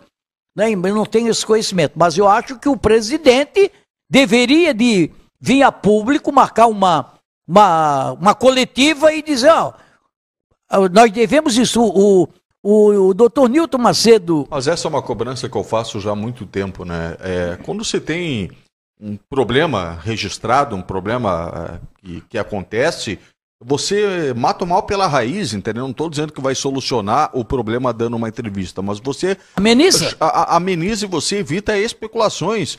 Você evita um- um- uma série assim de comentários, né, de burburinho que venha de rede social que pode se tornar desnecessário. O, o doutor, o doutor Mas, Newton, enfim, é, é a postura que o Havaí decidiu tomar, né? De não o doutor falar. Newton Macedo, Mas é no momento difícil que tem que se falar, não é, sei lá, daqui dois, três meses que não regulariza tudo, bom, aí é uma situação bem mais cômoda, bem O mais sociólogo Cortella diz tudo que é difícil de explicar ou não deveria ou não poderia ser feito. É mais ou menos. o, o doutor Newton Macedo, eu acho que, não a Simone foi, eu lembro que a Simone foi, que depois ela, lá, ela conversou comigo lá na época, eu não me lembro se o Paulo foi ou o Sérgio foi. O doutor Newton Macedo, um café da manhã, num hotel da, da, da, da cidade, na beira-mar, e explicou o que o Havaí devia naquela oportunidade. Ó, o Havaí deve isso, deve isso, deve isso, deve isso aqui. Entendeu? E aí o cara não vai mais. Bom, E aí veio a explicação mais tarde de que o Havaí tinha um terreno, ah, que a, a nova. A, a, a Freitas lá, a estrada lá, pegou um pedaço lá, teve que indenizar o Havaí, e o Havaí, com aquele dinheiro, colocou, isso foi em 2013, colocou em, em- colocou em dia o que o Havaí devia. 8 milhões na época que o governo pagou pelo pedaço de terra lá do Havaí. Então, é, explicou, fez um café lá, explicou. Já que a pandemia não, ninguém vai tomar café, o Batistotti poderia marcar uma, uma entrevista online. Eu, ó, vou explicar dia tal, tá, vou explicar para todo mundo, mas não, fica o dito pelo não dito. E o Havaí está sendo prejudicado por isso. Está sendo prejudicado. Sobre o Jô, a informação é de que o Jô acertou renovação até o final de 2022 com o Havaí. Teve a demora no BID ali para regularização do novo contrato. No BID sempre tem que aparecer um dia antes do jogo para você ficar à disposição. Por esse motivo ele não pôde atuar ou não ficou à disposição. Aí veio o Ronaldo. Curitiba.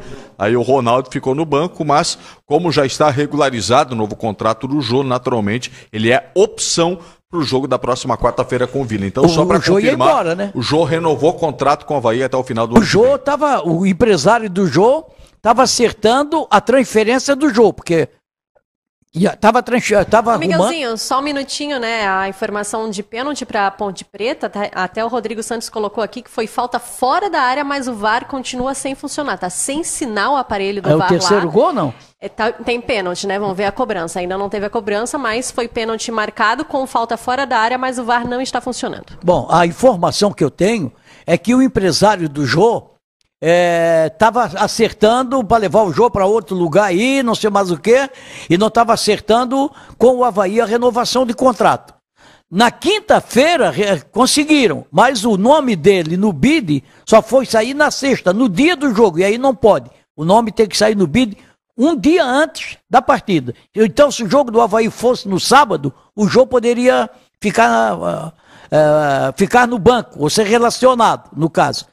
Se fosse no sábado, como foi na sexta, e o nome dele do- saiu na sexta-feira no bid, ele não pôde ficar. Renovou até 2022. Eu acho que é um investimento que vale a pena. O João mostrou potencial na base, no time de aspirantes também. É um jogador canhoto, isso já é um diferencial para um centroavante. Tem porte físico. É uma questão de, de ter mais oportunidades, de ter uma certa sequência. E ele pode se tornar uma alternativa e até titular do time do Havaí. Não sei se vai dar tempo nessa temporada, mas ele tem mais potencial do que alguns jogadores que o Claudinei vem insistindo como É, o. Claudinei, o que, que o, o Jô Claudinei, mudou? O que, que mudou o Jô desse que renovou o contrato para o jogo que estava com o contrato no Havaí até então, que perdeu posição para todo mundo, não entrou, entrou cinco minutos, não, o jogo agora virou a solução. Não, não é que o jogo virou a Não, mas é solução. um fato, Sérgio. É, É um, fato é um fato. porque, não sei se tu acompanhou a coletiva, o Claudinei disse assim na coletiva. Acho que a, diretoria deveria se pronunciar para esclarecer a situação do jogo. O próprio Claudinei falou abertamente sobre isso ao ser perguntado. Não, e então até, é notícia, E até é porque assunto. o Jô era o sexto da fila. Só que Jonathan foi embora, Júnior Dutra foi embora, Rômulo se machucou e ele passou a ser o segundo da fila. Então é, era importante ter essa alternativa E- para o jogo do Curitiba e para a É, ele, sequência tem que também. ser, ele tem, tem que ser o primeiro da fila pelo futebol apresentado, né? Pelo trabalho apresentado. Agora- Não por elimi- eliminação, que só sobrou tu, velho. É tu que vai. Mas, ah, mas Sérgio, ele Mas é- é, ele resta é- ele é saber um se o. Claudinei vai botar pra jogar. Porque só joga Getúlio, Getúlio, Getúlio, Getúlio, Getúlio. O Jô, o Jô tá surgindo agora. O Jô saiu agora da base. Entrou em alguns jogos no, no profissional, com uma concorrência forte.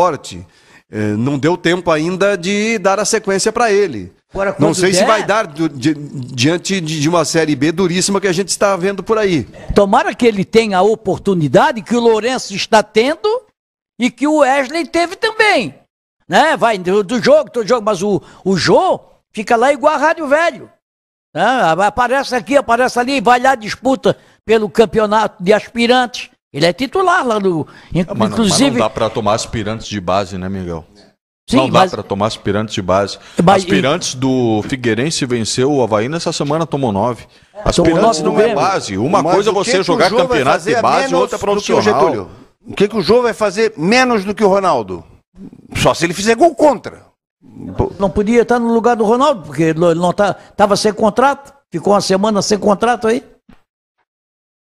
Não, é isso que eu falo, porque é bom renovar? Claro que é. É jovem. Tá, mas não é porque ser jovem. Ele é bom. Ele joga bem. O cara, para ser jogador, tem que jogar bem. Vamos renovar porque é jovem. Pô, então vai renovar com todo mundo. Basta o cara ter 17 anos que vai renovar. Não, ele joga bola. Joga. Então bota ele pra jogar, velho. Ó, Vai estar precisando de um cara nove. Aí tem que dizer pro Claudinei. A questão de você renovar, Sérgio, é questão de você confiar num possível ativo. O Havaí, por Lógico. exemplo, perde de graça neste momento o Jonathan. Provavelmente de graça, ainda não se tem essa confirmação. Ele já assinou pré-contrato, sai no final do ano, sai de graça. Não é porque esse é- foi titular, né? Possivelmente porque ele procurou o Jonathan tarde demais para renovar. Hum, por quê, não, não fechou o negócio. Porque o o Jonathan- Jonathan é melhor renovar agora, você já garante, porque se ele explode daqui meio ano, o Havaí já está seguro. Então aí está a importância de você renovar com o Jô antes dele estourar. Claro que pode dar errado, mas o clube precisa fazer essa aposta num ativo que é dele da base. Não, né? o, o clube paga e paga bem para os caras olhar e ter a visão. Ó, só, esse é do ramo, hein? Esse cara vai. Pode até o cara daqui na frente desistir, porra, de jogar futebol, ou não se dar bem no futebol, sei lá eu. Agora, o Jonathan só tomou essa decisão de da, da linha pra pipa, pra vazar, porque não tinha oportunidade, pô. Teve alguma oportunidade, uma O oportunidade. Jonathan jogou Duas- horrores, ô, Sérgio. Mas o Jonathan é disparado o melhor centroavante do ele Havaí, jogou, pô. né? Ele a jogou. qualidade do, o Jonathan dentro da área, dá trombada no zagueiro, gol. Dá trombada, gol, gol. Ele faz muito mais gol do que o Getúlio. Mas o Getúlio é titular sempre, cara. Aí o Atlético assim, como é que tá a tua situação de contrato? Assim, vou. Claro que vai, não vai. Mas aí é uma opção Vai de fi- treinador. Ele vai ficar no banco de um cara que não tá fazendo gol? É, mas aí. A que é hora uma- eu entro aí, ó? O, o titular não faz gol, É, mas cara. aí é uma opção do treinador que prefere o Getúlio, que dá combate aos zagueiros. Eu não estou sendo a favor do treinador. Eu, tá- não sou sendo a favor do Getúlio não dá treinador. combate a ninguém, pô. É, Getúlio não dá combate a ninguém, pô. Não, Monobloco dá combate, borboleta. dá combate. Todo, toda bola que disputa, ele cai. Ah, mas toda ele bola tá- que ele disputa, ele joga cai. sozinho lá. ó. Estão falando do cara que fez uma tabela maravilhosa com copete para aquele golaço lá com o Sampaio e fez o gol contra o Curitiba. É, não, é- não, ele recebendo a bola, ele faz agora. o Claudinei, que é ele pra. Marca aqui, marca ali. Ele corre igual um bobo no meio daquela rodinha de bobo, sabe? hoje a grande maioria do trabalho do nove é, esse aí. É, o centroavante, é o outro centroavante. É. O Jô tem 22 anos, cara. Não é nenhuma criança. Toda vez que o técnico não tem à disposição dele um grande atacante, um grande jogador de área, E é cada vez esses mais que raro. ninguém discute, que está cada vez mais raro, ele começa a justificar a escalação porque ajuda taticamente, porque dá pressão na Claro, saída de bola, claro. porque recua, porque ajuda na bola aérea defensiva e por aí vai. O Jorginho, o Jorginho foi assim lá sábado explicando o Mas- Bruno Paraíba. mas tu tem que E o defender. Claudinei é o tempo todo explicando Mas tu tem que o- defender. o Getúlio ou o Ronaldo no time do Havaí. E se for para outros clubes, é a mesma situação. Mas o, O Ronaldo- mas o Claudinei tá na dele, ele tem que defender os caras que correm por ele. Vai, vai. Por que, que tu acha que ele botou o Ronaldo? Pra dizer assim, ó, é o que eu tenho, pô. Mas, não, mas eu só quando- tenho o Ronaldo ou o Getúlio. Não, o Getúlio mas não ele dá bom, eu boto preferia- o Ronaldo. ele preferia o o Jô foi Ronaldo- emprestado em 2019 pro Oeste e não jogou um jogo. Quem? O Jô. O, olha aqui, ó. O, o Ronaldo. Oeste. O Ronaldo, o Ronaldo, no time do, do, do Havaí, nós recla, eu reclamava, nós reclamava do Ronaldo. Aí ele, o que é que o Claudinei disse? Não, ele faz o que eu quero. Ele pega ali, ele marca aqui, ele faz ali, ele faz o que eu quero. Hã? Aí. É, o único que não pode reclamar é o Renato Portaluppi. Entre Pedro e Gabigol. Ele fica sempre bem. Ô, Simone, o que, que o povo tá falando sobre essa discussão nossa aqui? Vamos lá, o Miro Carpes dizendo que o Jô é muito mais jogador que o Getúlio. Também o Marcelo de Oliveira dizendo que o Havaí jogou de igual para igual com o Curitiba. O Gabriel, ainda sobre o Gladson, disse que ele tomou muitos gols de chute de longe, admitido até mesmo pelo Claudinei numa coletiva. O Fabrício Valdemaro Rosa, a situação do Havaí não é para fazer terra arrasada. Somos o quarto colocado em um campeonato nivelado na parte de cima da tabela. Também por aqui o Clebinho do Jardim Atlântico. Bruno Silva atualmente é o melhor jogador do Havaí. E o Havaí, dependendo do Ronaldo para fazer gol, não ganha nem do Flamenguinho de Capoeiras. Também por aqui a Zenilda Velter. Boa noite, Sérgio. Concordo. Os times maiores já têm dificuldade de patrocínio. Imagina os nossos sem muito atrativo. Abraços a todos. Valeu, Zenilda. Também o Cidral de Barreiros, melhor programa, assisto sempre. Minha mãe, dona Nitinha, de 92 anos, havaiana, mais do que eu, ligadinha comigo. Parabéns a todos pelo debate, principalmente ao Miguel Dália Havaí e também por aqui a Neide Maria dos Santos. Boa noite, galera. Bom programa. Beijinhos para o Sérgio da mamãe. Mamãe tá aqui acompanhando, viu, Sérgio? Viu? Pessoal, audiência qualificada aqui. Um beijo para vocês. É, e o pênalti foi convertido, viu? 3 a 0 tá vencendo a Ponte Preta. O Brusque. Eita, já tá na Ô, parte Colterman, final. né? chegou a informação aqui. O jogador que havia cobrança lá era o Júnior Dutra. Ah, que havia vazou. uma reclamação interna que o presidente bancou a contratação Aliás, com salário alto, negócio- enfim. Aí, Já aí foi. ele, ele não Que contrata. negócio sem pé Ele deixa o Jonathan sair. Dutra, aí é o, é o tal negócio. É, é presidente que não entende de futebol. Que negócio sem pé nem cabeça essa vinda do Júnior É, Dutra. é, veio o Júnior cara Dutra. veio no Havaí, ficou dois, três meses, entrega o departamento médico, Deixou quando o se Jonathan recupera, vai embora. embora. Não, Deixou não, o essa aí foi embora. difícil de engolir. Foi Mas é difícil. aquilo que eu falo para vocês, a gente nunca sabe o que está envolvido às vezes em em uma negociação, às vezes é conexão com outra contratação, Eu me lembro- às vezes é pagamento de É. um outro, de uma Eu outra história. uma vez, vocês devem lembrar, que o Havaí contratou o Kleber, Kleber, centroavante, que trouxe um, um companheiro. Não, só assina se o meu companheiro assinar, a- a- assinar contrato isso é também. normal, isso o é nome do normal. cara era Roberto Alves, lembra? Tava, ficava no banco, nunca jogou, nunca vestiu a camisa do Havaí. Mas o, Um volante cabeludo? o- é, e, né, e o atacante era o Kleber, fazia gol pra caramba. Foi em 2001. Foi o ano que o Figueirense subiu. É, tem, Inclusive, tem- não, tem vários casos. O Grêmio tem um caso famoso, que é muito conhecido no Brasil todo, quando ele contratou um atacante que jogava pelo lado esquerdo do Flamengo, que era bom jogador, que era o famoso da época, Magno. Magno. Eu sei a história. foi junto Foi- com o Paulo Nunes. Foi de carona o Paulo Nunes, o Felipão não queria. O Felipão era técnico, ele não queria o Paulo Nunes. E aí o Paulo Nunes virou o que Trocado virou. pelo né? Renato Gaúcho. Em Ele foi 88? trocado os dois pelo Renato Gaúcho. Em 88, o Havaí foi lá em Minas querendo contratar o Adilson Gomes. Ele só se tu levar o Mendonça junto. É. Trouxeram o Adilson Gomes, o Mendonça veio. Lembra do Mendonça? Fez gol? Era meio manco. Ah, centroavante, fez Foi, gol. um, dia o Havaí perdeu um jogo dentro de casa, Nunca ele chegou e disse assim... Nunca vi meio manco. Meio, era meio manquitolava assim. Meio não, manco. ninguém é gente boa Meio demais. gago, meio gente manco. boa, engraçadíssima, era um ambiente mas- alegre. mas Mas, ele- não jogava nada, caía, Ele- ele caía. fe- mas ele fez gol na, ulti- na última partida, Fez, no fez, jogo do título. Fez, Era fez. um quadrangular final, né? Era, era um quadrangular. Mas chegou um dia, o Havaí perdeu um jogo dentro de casa e entrou todo mundo triste, assim. Aí o Mendonça chegou e disse, gente, não esquenta a cabeça, dias melhores virões. Aí o outro gritou lá, cala a boca, Mendonça. Mas ele não, não, não veio pra cá pra falar bem. Nós é que temos que falar bem. Ele tem que Concordo, jogar. Miguel, concordo. Não é verdade? Tem que jogar bola. É, tem que jogar bola. Ah, o cara é Eu gago, também não não interessa. con- É Também não gago. condeno o atleta que fala sempre a mesma coisa. O negócio dele é jogar bola. O que tá cheio de gente falando bem, chega na hora não consegue chutar Joga uma nada. bola. É, Exatamente. Aliás, já, também já vi até visão. gago em rádio aqui transmitindo futebol, coisa que eu nunca tinha visto. É, mas nós vida. falamos bem e falamos mal, mal dos outros. É isso aí. A Zita não tem os apartamentos mais vendidos e sim os mais comprados. Fortalezas da Ilha, o empreendimento Zita na melhor localização da Avenida Beira-Mar e Rua Bocaiúva. Prontos para morar. Nosso intervalo rapidinho. A gente volta na sequência com mais debate de domingo para falar Ainda no Havaí, acho que o pessoal vai dar um pitaco ou outro, mas muito do Figueirense, essa campanha de recuperação. Figueirense ainda vivo por uma vaga à próxima fase da Série C. A rodada foi boa, Figueirense venceu, resultados paralelos que ajudaram. E o Criciúma, hein, encaminhando classificação à próxima etapa. Fique com a gente, é rapidinho, a gente já volta. Grupo Veg Sports, torcedor catarinense se conecta aqui. 10 e 23 nosso debate de domingo aqui nos canais Veg Esportes. Acho que tinha roubado minha caneta, Miguel. A minha tá aqui. Um cuida, cuida da tua aí. É.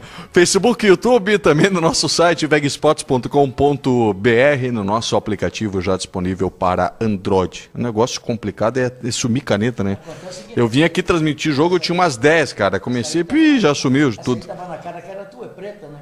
Essa aqui? Preta por quê? Simone, vamos trocar de assunto, Simone Malagualho, por favor. Vamos lá, vamos falar do nosso parceiro de todos os domingos, a MC Veículos do Douglas e toda a equipe. A MC Veículos é uma empresa sólida, de tradição que conjuga excelência no atendimento e veículos com rigorosa qualidade. A empresa busca no mercado somente veículos diferenciados através de um rigoroso critério técnico de avaliação que garante qualidade e procedência. A loja oferece automóveis de diversas marcas, seminovos e zero quilômetro, nacionais e importados, todos criteriosamente testados e avaliados. Visite o site mcveículos.com.br e confira os veículos em destaque. Para você que tem Instagram, segue lá, arroba mcveículos. MC Veículos, o seu carro novo está aqui.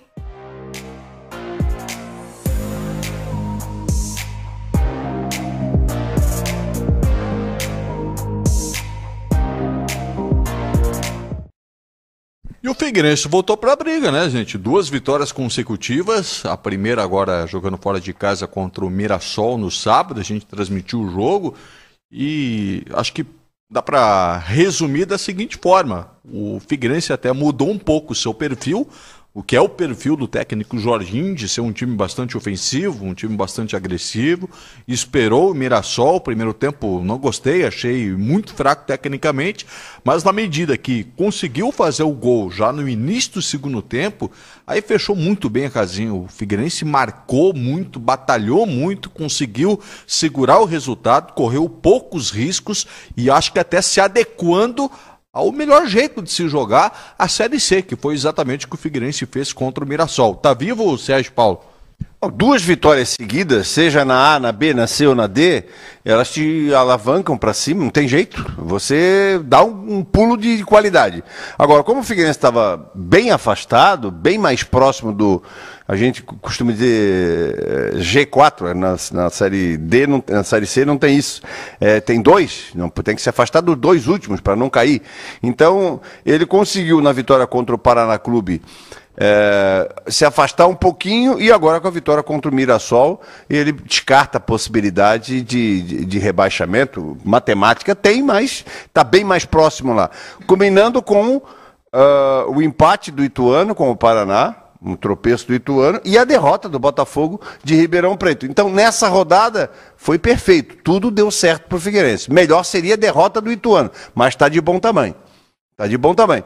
Ele tem agora Mirassol, é, perdão, Ipiranga, que é o, o bicho papão aí, tá, tá querendo ganhar todo mundo, e tem o Ituano, quer dizer, são dois jogos. Se ele faz as duas vitórias em casa, e ele tem que fazer as duas vitórias em casa, o Figueirense continua no fio da navalha. O Figueirense continua cada ponto sendo disputado como o último pratinho de comida que tem ali na, na estante. Não tem como deixar para trás. Qualquer empate tira o Figueirense da briga. Principalmente se for contra o Ituano, por exemplo. Uma derrota para o Ituano, acaba. O sonho acabou, fechou a padaria. Entendeu? Que aí, é, é para mim, é a vaga que está tá restando ali. Tem uma vaguinha para Ituano, Figueirense e Botafogo. Sim, eu também acho o, o Criciúma, o Ipiranga e o Novo Horizontino. Criciúma mais uma vitória mata. É, né? se encaminharam, aí não, não tem como não conseguir. É só uma questão de detalhes, faltando cinco rodadas, né, numa projeção de que 30 pontos garante matematicamente. Mas para o Figueirense, em primeiro lugar, a vitória diante do Mirassol tira pressão de rebaixamento. É um alívio. É um alívio. O time, né, vai, time, vai, time vai permanecer na Série C do Campeonato Brasileiro. É pouco. É muito pouco é, para um clube que nem o Figueirense, com a história, é, mesmo com a dívida que tem, mas é muito pouco. Mas está garantido. E surgiu agora essa brecha, né, com o tropeço dos adversários, de matematicamente ter mais possibilidades de lutar ainda é, por acesso. O Figueirense joga com o Ipiranga, jogo dificílimo, né? Mesmo sendo em casa, o Ipiranga é o líder. Enquanto isso, o Ituano estará enfrentando o Mirassol na próxima rodada. Se os dois vencerem, no, na rodada seguinte, o Figueirense enfrenta o Ituano no Lando Scarpelli. E uma vitória do Figueirense, ele passa o Ituano no saldo de gols porque vai igualar o número de vitórias e passa no saldo de gols. Então, a, a condição a, é, psicológica, emocional também muda na disputa, né? Porque o time saiu de três rodadas atrás, de uma distância de sete pontos do G4, a projeção era muito difícil para três pontos agora. Para oito pontos. Com o confronto direto. Chegou pontos. a oito em determinado é. momento. Com, com o confronto direto. Mas, claro, como o Sérgio citou aqui, é, não tem margem para muito tropeço. Continua dificílimo. Mas agora dá para olhar ali e dizer: olha, está lutando, está lutando por acesso. Aqui, ó, coincidentemente, aqui... só para o detalhe, essa, essa marcação que eu tenho aqui é a classificação do programa passado, domingo passado. Figueirense, sétimo, 13 pontos. Quarto, Ituano, 21. O Ituano tem 22, o Figueirense está grudado nele, já foi para lá para cima. O Figueirense já foi para 19. O Ituano deu uma parada. Então, agora é a hora de dar o bote. Se você entrar no G4 agora, você embala. E para o Criciúma, eu vou te dizer, para, não estou dizendo Santa Catarina, evidente, mas para o Criciúma, e o, o Criciúma não está nem aí para o Figueirense, o Criciúma quer que o Figueirense não classifique, e o Figueirense também quer que o Criciúma não classifique, não existe nenhuma, nenhum fair play entre os dois, eu conheço a rivalidade das cidades, mas eu digo o seguinte, para Criciúma e para Figueirense, é bom na próxima fase os dois estarem. Porque são dois brigando, senão você fica brigando contra, o, o contra São Paulo inteiro, cara. Os representantes de São Paulo vão com tudo para o segundo turno. Se não for o Figueirense, vai o Botafogo, ou o Ituano, mais o Novo Horizontino. Entendeu? A, a, disputa fica desleal. Entra três paulistas contra um de Santa Catarina. Não é bom só ter um de Santa Catarina. Mas sabe por que, que o torcedor do Figueirense, Miguel, tem o direito neste momento de continuar sonhando com o acesso? Não estou falando só de classificação, mas de acesso à Série B. E estou convicto disso neste momento porque o maior desafio do Figueirense é conseguir se classificar à segunda fase. Estando na segunda fase, começa tudo do zero. O grupo hoje do Figueirense, não estou falando daquele grupo do Catarinense, o grupo que iniciou a Série C. O grupo hoje, hoje, ele não pede, sei lá, para 90% dos concorrentes. Se pegar um ou outro time que tem um grupo mais qualificado que o Figueirense, é muita coisa. O maior desafio é conseguir se classificar agora, já que perdeu muito tempo, ficou remando contra a maré muito tempo, demorou demais para engatar duas vitórias. Agora, se conseguir o feito de se classificar, Bom, aí eu vejo com otimismo porque vai começar tudo do zero e eu não vejo os outros times assim muito mais qualificados que o Figueirense. É, e sofre porque demorou demais também para colocar à disposição do técnico Jorginho um grupo de atletas com mais capacidade, com mais condições e com mais tempo para montar o time, para treinar, para fazer o trabalho para a Série C. Então, somente agora, por exemplo, e aliás, esse atraso é reconhecido pelo Luiz Alberto e pelo Lages, né? Eh, eles reconhecem que, que foi muito em cima e durante a competição a montagem desse grupo. O João Paulo, por exemplo, é titular agora. Começou a resolver o problema meio, do meio-campo. O Rodrigo Bassani passou a ser titular agora. Eh, tinha vindo antes, mas precisou de um período de trabalho aí na, na parte física que parece ainda não estar eh, 100%. Mas o que começa a mudar o Figueirense é esse equilíbrio que ele achou no meio-campo. João Paulo, experiente, deu qualidade, dá segurança ali, dá, dá, dá jogo, tem saída de bola, além da, da marcação. O, o Oberdan é muita movimentação. E o Rodrigo Bassani é o toque de qualidade. A gente viu no jogo de ontem, ele foi decisivo. Bastou uma grande jogada. Ele fez uma grande jogada, mas desequilibrou a partida. Começou o lance, trabalhou, tocou, correu para a área, foi lá, fez o gol. Ele tem essa capacidade, né? Foi o goleador lá do Campeonato Paranaense. Então, o Rodrigo Bassani hoje é um jogador que faz a diferença. João Paulo entrando ali dá um equilíbrio maior. Figueirense passou a ter um time que está equilibrado em todos os setores. Vamos ver se vai dar tempo de ir longe na competição. Nós comentamos aqui, há dois domingos atrás, no domingo em que o, o Lages participou, que o Figueirense precisava de cinco vitórias para chegar no G4. Ele conseguiu duas, faltam três, em seis jogos, né? Faltam seis jogos. né? Cinco jogos. Cinco jogos. Ele tem que ganhar três. Ganhar três jogos desses cinco que E, faltam. tem- e tem três- os três no Orlando Scarpelli. É. É. o Ipiranga, o Ituano e o Criciúma. O Criciúma. O É. Criciúma é o último. É, Tem o e São já José tá fora, defini- Já definiu, o Oeste já caiu. O Oeste já está rebaixado, né? Tem dois rebaixados. Um é o Santa Cruz, lá em cima, primeiro grupo. E, e o outro é o Oeste com seis pontos. É, o Paraná tá pedindo para cair, tá querendo, tá torcendo para cair. Mas ainda tem possibilidade, porque ele tem 10 pontos, não me falha a memória, o Paraná tem 10 pontos e o São José tem 13. Então, 3 pontos a diferença, ainda faltam 15 pontos a serem disputados. O Paraná pode dar uma, uma ah, reagir na competição. Mas praticamente o Oeste e Paraná estão rebaixados. É, e além do Ituano, a gente não pode esquecer que o Botafogo continua ali na disputa também. É um adversário do Figueirense. O confronto com o Botafogo vai ser lá em Ribeirão Preto. Na penúltima rodada. Imagina a guerra que o Agel vai fazer. hein? É, mas aí, aí é que tá. Ele tem Mirassol e Ipiranga em casa, que não pode passar pela cabeça do Figueirense em ganhar menos de seis pontos. Ele tem que ganhar os seis pontos. Mirassol não, Mirassol já jogou. É, Ipiranga e Ituano. Ipiranga e Ituano. É, são seis pontos que tem que ganhar. É, tem que concentrar em cima disso. É, se der para buscar alguma coisinha a mais, ó, tem um x-salada a mais para cada um ali, tem um ovinho a mais no lanche para Agora- quem... Mas agora, se for o caso de se atrapalhar, é melhor que seja com um adversário que não disputa com Contra o ele. Ipiranga. Então, para garantir que vai estar com mais força mesmo, tem que eh, vencer Ituano e Botafogo. Mas não adianta você ficar pensando só no confronto direto com o Ituano e o Botafogo. Não, claro, sim, Porque claro. se na próxima rodada você perde pro Ipiranga E o Ituano é o vence, que eu aí vai chegar no jogo com o Ituano com Cinco- seis de diferença. não, mas né? o que eu quero dizer é a margem, entendeu?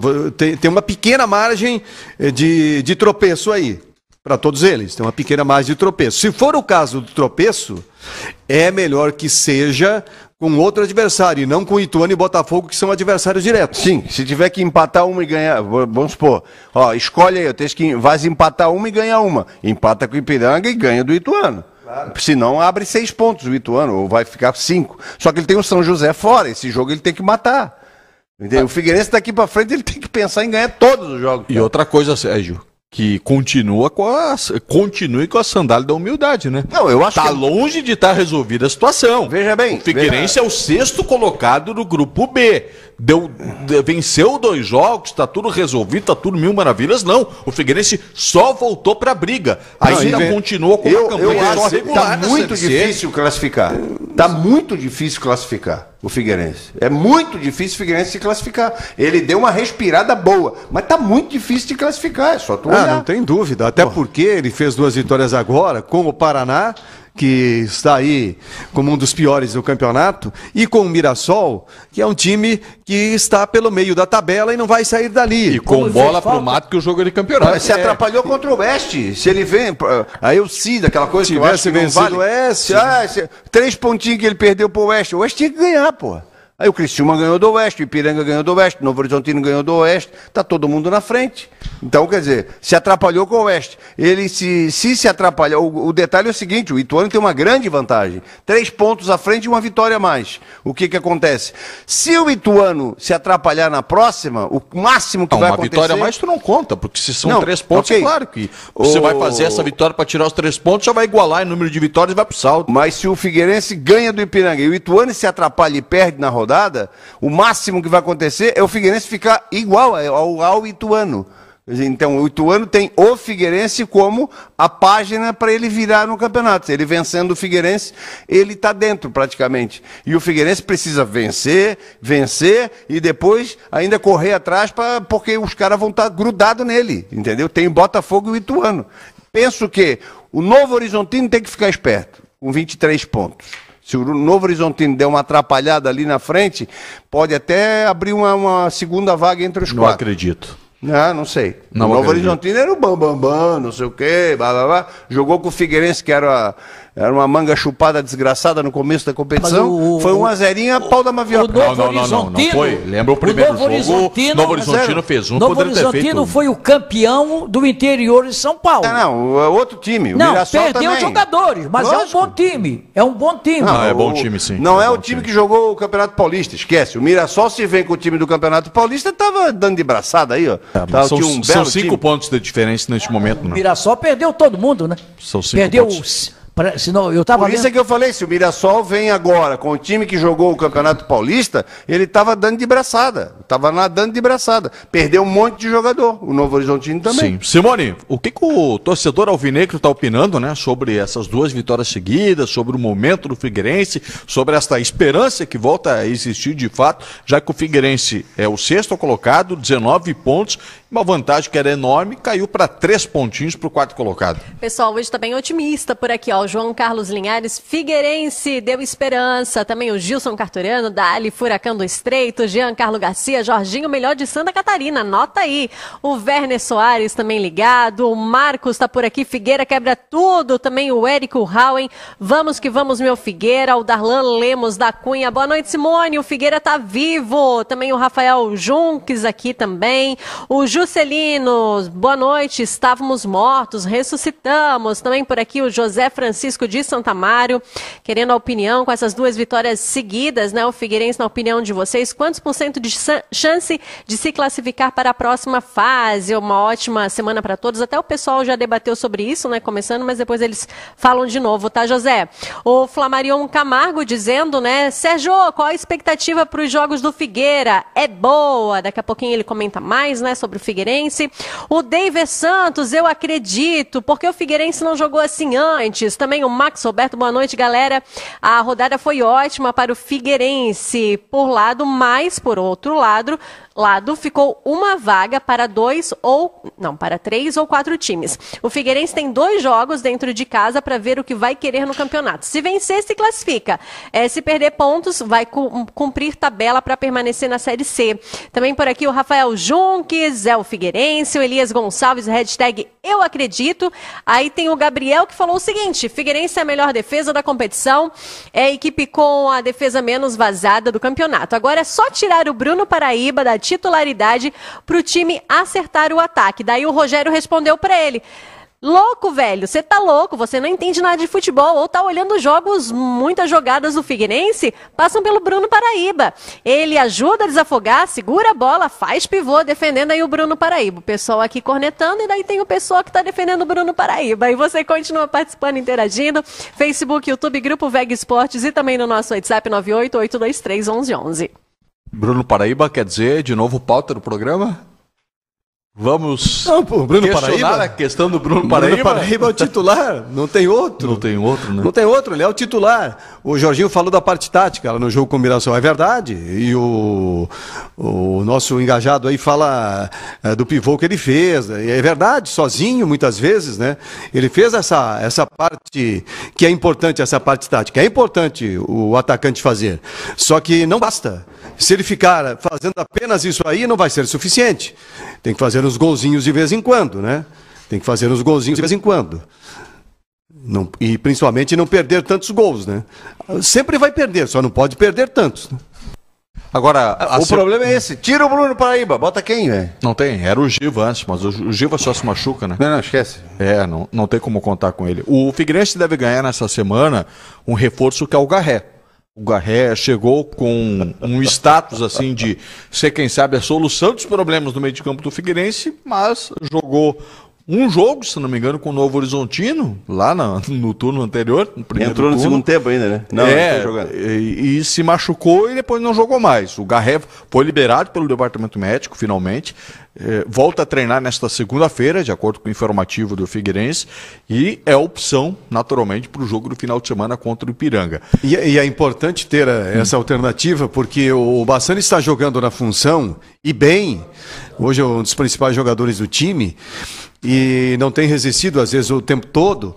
E quando tem que mudar, por exemplo, no jogo de ontem, ele colocou o, o Evandro Brito. É, Evandro- Everton Brito. Everton Brito. Everton Brito. Colocou o Everton Brito, que é atacante. Aí fica aquele 4-2-4 que não dá muita Que conexão. não dá certo. E depois Então, com o Vinícius Quis. é, é, é importante ter uma opção que nem o Garré para substituir, né? O Jorginho chegou a falar em algum momento que ele gostaria de ver o time dele com dois meias, porque ele foi meia e diz que eh, acaba dividindo as responsabilidades. Aí não é só um que apanha, né? Dois Do- meses é o. Garré e o Bassani. Mas ele não vai mudar o esquema, Sérgio. É um Também não. esquema que consolidado. não. Você joga com os dois volantes, com o João Paulo e o Oberdan. O Bassani centralizado, de um lado Diego Tavares, de outro lado o André e lá na frente o centroavante. O que eu imagino que possa acontecer, não estou falando a nível de titularidade já para o próximo jogo, porque o Garré está muito tempo fora. Mas é o Garré brigar por uma posição para jogar na extrema. No lugar é do André. jogando por dentro como meia. No lugar do Aí. Entra mais um meia, mas para jogar mais aberto pelo lado. E o Garré, eu lembro que contra o Novo Horizontino ele chegou a fazer essa função. Então É, é, mais uma possibilidade que se tem. É, ele pode utilizar, o, quando o Garré entrar no ritmo, né? Utilizar no lugar do Andrew, só. Ali no ataque, só. De centroavante não dá. Na direita não É vai o tirar o artilheiro, Diego né? Tavares. É o artilheiro, o O André. André também, não, ele pode utilizar, eu não coloca, não vai colocar agora, porque o André é um jogador que taticamente ele ajuda bastante na marcação. Ele é pequenininho, mas ele é guerreiro. Entendeu? O Figueirense falta o Figueirense é o cara ali da, e não falta jogadas. As bolas passam assim na frente do goleiro, é jogada de gol, eles perdem muito gol. O Diego Tavares, o Paraíba principalmente, o André é o mais esperto para fazer gol, é o mais ligado para fazer gol. Mas o Figueirense precisa equilibrar um pouco mais. O melhor Ele tem- atacante do Figueirense é o Diego Tavares. É, ele tem um saldo de três, o Figueirense, mas tem déficit em relação a- aos, aos demais ataques da competição. O Figueirense fez 11 gols, é pouco. Precisa fazer um pouco mais, precisa ser mais efetivo para aproveitar as chances que estão surgindo. Só para não perder o ritmo, eu olhei o- a sequência do Novo Horizontino, não é essas coisas. Ele tem o Criciúma em casa, o Botafogo fora, o Ipiranga em casa, aí tem o Paraná, que é mamão com açúcar, e o Mirassol fora. Que aí é o pega interno lá de É, São mas Paulo. vai pegar as duas últimas, os dois adversários cumprindo tabela. Seis pontos muito bem encaminhados aí. Com seis Por pontos falar- ele já vai a 29. Não sei se é bem encaminhado, né? Por falar em cumprir tabela, o que vocês acham que o quê? Que a, a torcida voltar ao estádio está tá perto ou, ou voltou em Belo Horizonte porque o Calil... Não, voltou e já vetou. Prefeitura de Belo Horizonte baixou o novo decreto proibindo torcidas agora nos próximos jogos de Atlético e Cruzeiro. Eu acho a É, mas só que tem um imbecilidade. detalhe. Só que tem um detalhe. O Cruzeiro conseguiu colocar a torcida porque conseguiu uma liminar dada pelo presidente do STJD. Porque uma coisa, é uma coisa, é uma né? coisa meio complicada.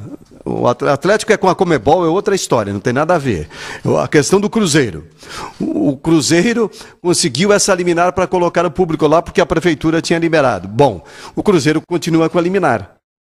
E está cogitando jogar em outra cidade para ter público, onde Onde tem liberação de onde tem a liberação da prefeitura, porque ele tem a liminar do tribunal. Eu acredito que essa liminar do Cruzeiro vai cair por uma questão de equilíbrio das competições. CBF vai querer derrubar. É, os outros clubes já estão protestando. A Associação de Clubes, que é presidida pelo Batistotti, lançou um manifesto aí de, de protesto. Vai ter recurso. Eu acho que essa liminar vai cair por uma questão de equilíbrio. É o Como é que vai prefeito- ter público nos jogos do Cruzeiro e não vai ter nas, das outras equipes? É, mesmo porque o prefeito é, da- é atleticano, né? O Calil foi presidente do, a- do Atlético Mas a torcida né? do Galo tá pé da vida com ele, porque depois do jogo do Atlético foi o Calil que baixou o Eu sarrafo lá, deu um monte de crítica. Eu acho né? que a questão não é nem se é necessidade de torcida no estádio, se é política, se é isso. Eu acho que o Ministério da Saúde devia intervir e impugnar. É uma imbecilidade a aglomeração nesse momento. Ah, o cara já tomou Não interessa se tomou vacina, esperamos ali, vamos esperar até o final do ano. Espera todo mundo estar vacinado, espera ter a certeza que isso não vai deflagrar uma nova eh, epidemia. Nós estamos falando ainda de uma nova cepa, na tal da Delta, que complica a vida. Para que torcida no estádio agora? Vai mudar o quê? A vida. O Cruzeiro vai começar a ganhar agora. O Cruzeiro vai vai virar um timaço, porque vai entrar meia dúzia de pinto pelado lá na arquibancada. Eles vão arrumar é Mas coisa pra é, cabeça. Sérgio, é renda, né? Brasília. Não, não tem renda, Renda. a saúde é principal. Na Comebol- Tem nada de público no estádio, rapaz, tá a louco. Comebol em Brasília, o Flamengo botou 11 mil pessoas.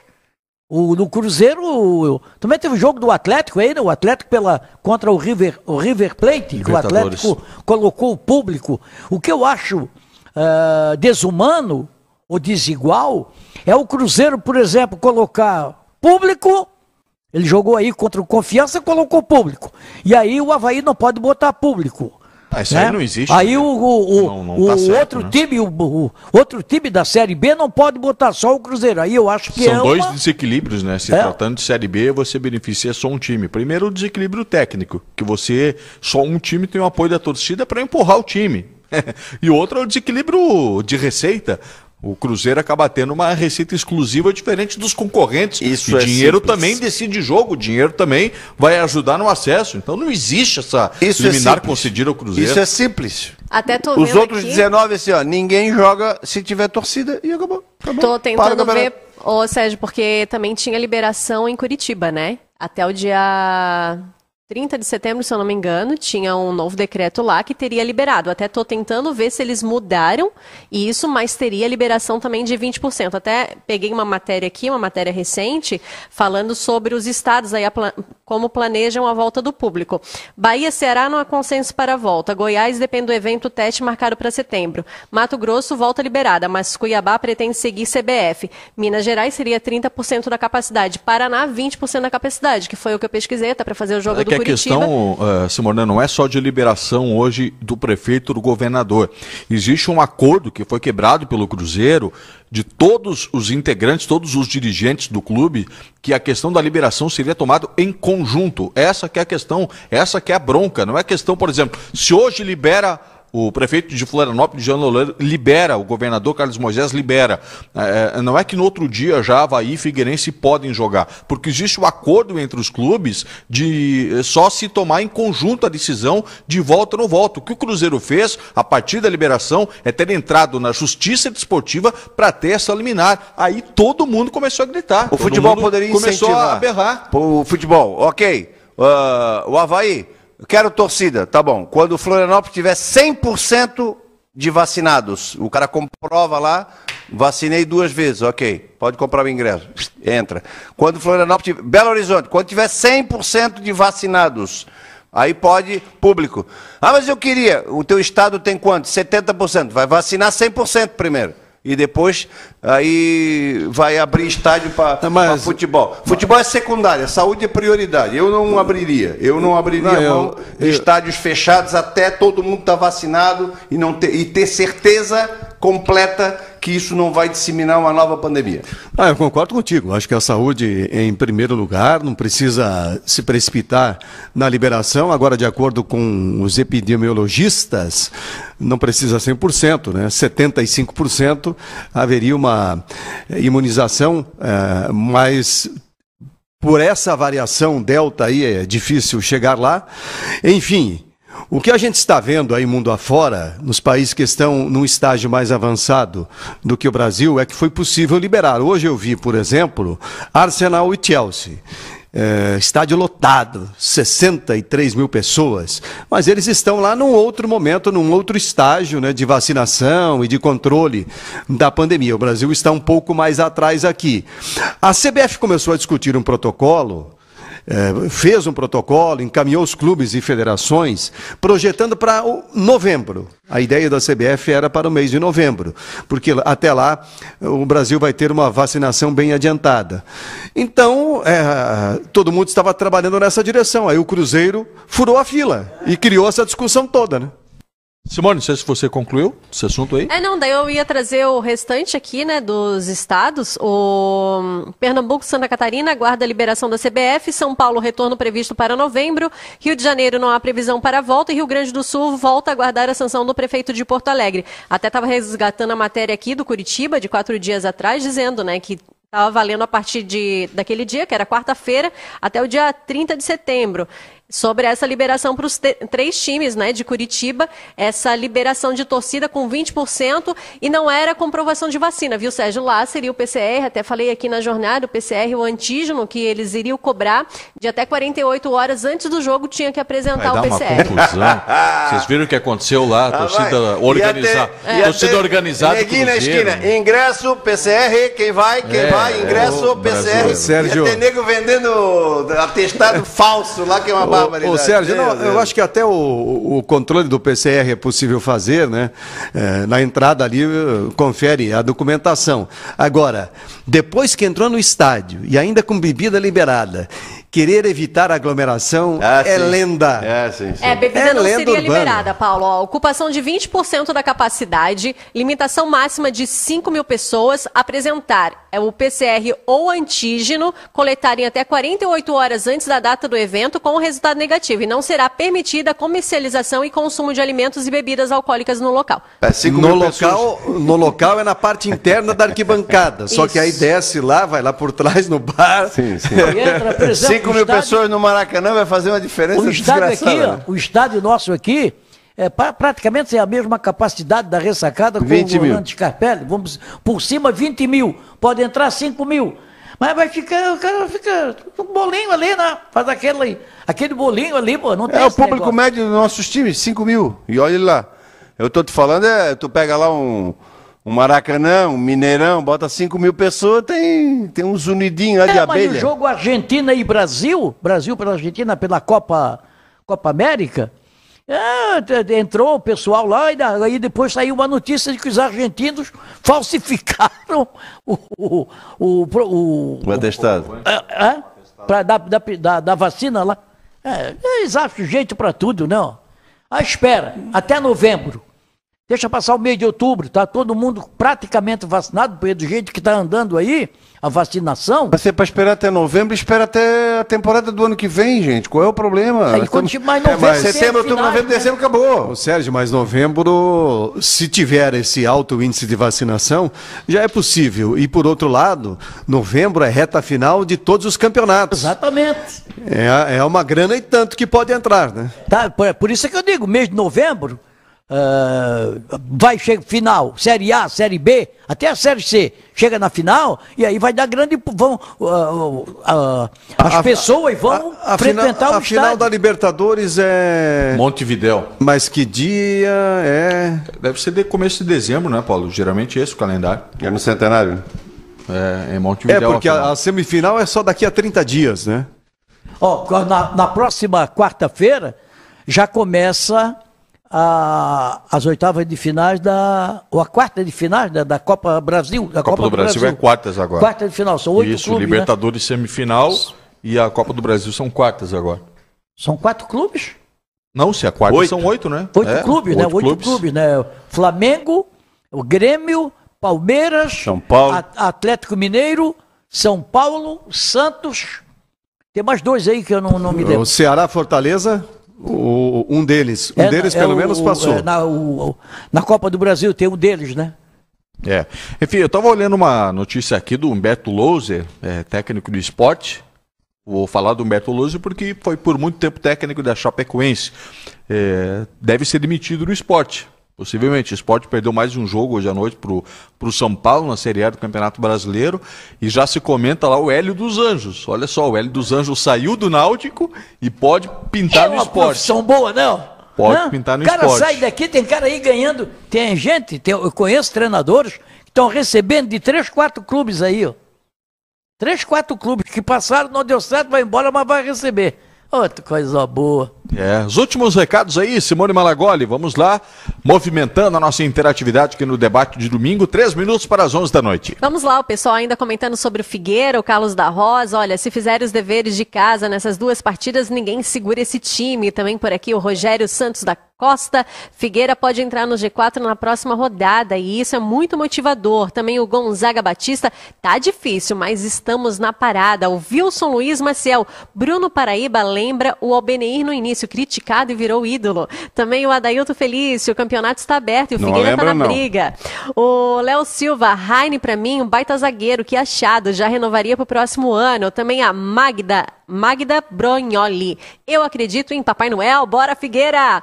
O Rafael Junques, o Figueira tem a melhor defesa do seu grupo, agora falta melhorar o ataque. Também o Gabriel Abraham, não podemos deixar de garré a próxima oportunidade de entrar no G4. Também o Aldir Câmeres, boa noite, gente linda, time que tá ganhando não se mexe. Substituir somente o lateral esquerdo pelo cartão. Dali Figueira, muito boa a sua piada, Gabriel, tá bem no nível aqui das piadas do pessoal. Ó, Copa, Copa do Brasil, ó. Atlético Paranaense e Santos, Grêmio e Flamengo, Fortaleza e São Paulo, Fluminense e Clube Atlético Mineiro. É, quartas de, de final agora da, da competição. Só que São Paulo e Fortaleza. Primeiro jogo é no Morumbi. É. Quarta-feira o jogo do Havaí, confirmando, é às 4 horas da tarde, hein, Miguel? Não é à noite, é 4 horas da tarde. Hora do café? É, Hora do quatro horas café, é hora do café é um café. pouquinho mais tarde, né? Café, Mas é, vai ser ser mais mais tarde. Aí passar para janta, ninguém toma café. Nós vamos chegar aqui na hora do almoço, Miguelzinho. Ao invés de trazer a rosquinha, traz um patinho de pirãozinho com uma tainha frita. Não, mas E sou não eu vai esquecer na padaria igual o último Mas dia, Sou eu né? que estou trazendo, pô. Não, todos têm que trazer, né? É só tu? É, sou eu que estou trazendo. É, cobrança pra quem aqui? Não sei. Pra que não traz, não? pra que não traz, não? 4 horas da tarde o jogo do Havaí Oh. e duas e meia já o nosso Tá pré-jogo. O, ca- duas o e meia? capitão é que tem que trazer. E É isso continua aí, pô. trazendo. O capitão é tu. É, então tem que, Tem que tra- trazer. Tem que trazer um sorvete, né, Simone? então. Porque é sobremesa. É, depois fica tremendo de frio aqui. É, tá não- sempre morrendo de frio.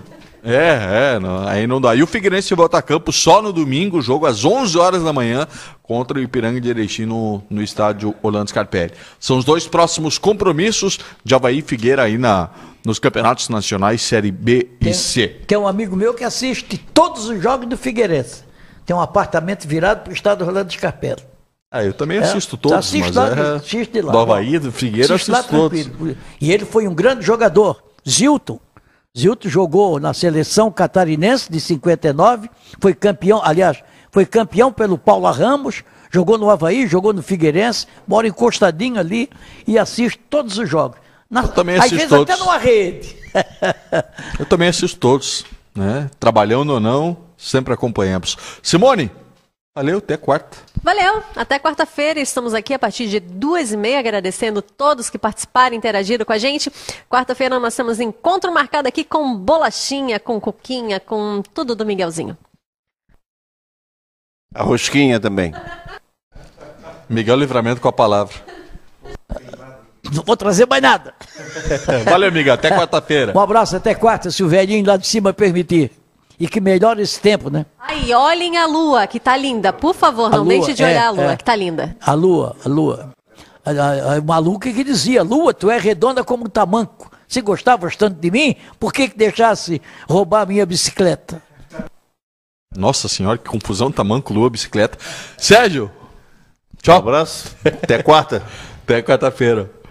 Aqui tá no departamento médico. Chinelo. O, o Paulo? Tá com gripado. O Paulo é o único que assiste todos os jogos também, estando de, de folga, trabalhando. O É. Paulo acompanha tudo, Que acompanha folga? Criciúma, O- acompanha que folga? O Paulo Não chegou aqui. folga, o Paulo rapaz. chegou aqui e disse pra mim assim, rapaz, eu acho que daqui a três dias eu vou ficar gripado. Ó, é, quem, é, quem trabalha no meio não tem folga, tem que estar acompanhando o tempo É todo. E, e se tu olhar a agenda do, do futebol diariamente, todo dia tem jogo que precisa dar uma olhadinha, uma observada, né? Senão a gente vai falar ainda mais bobagem, né?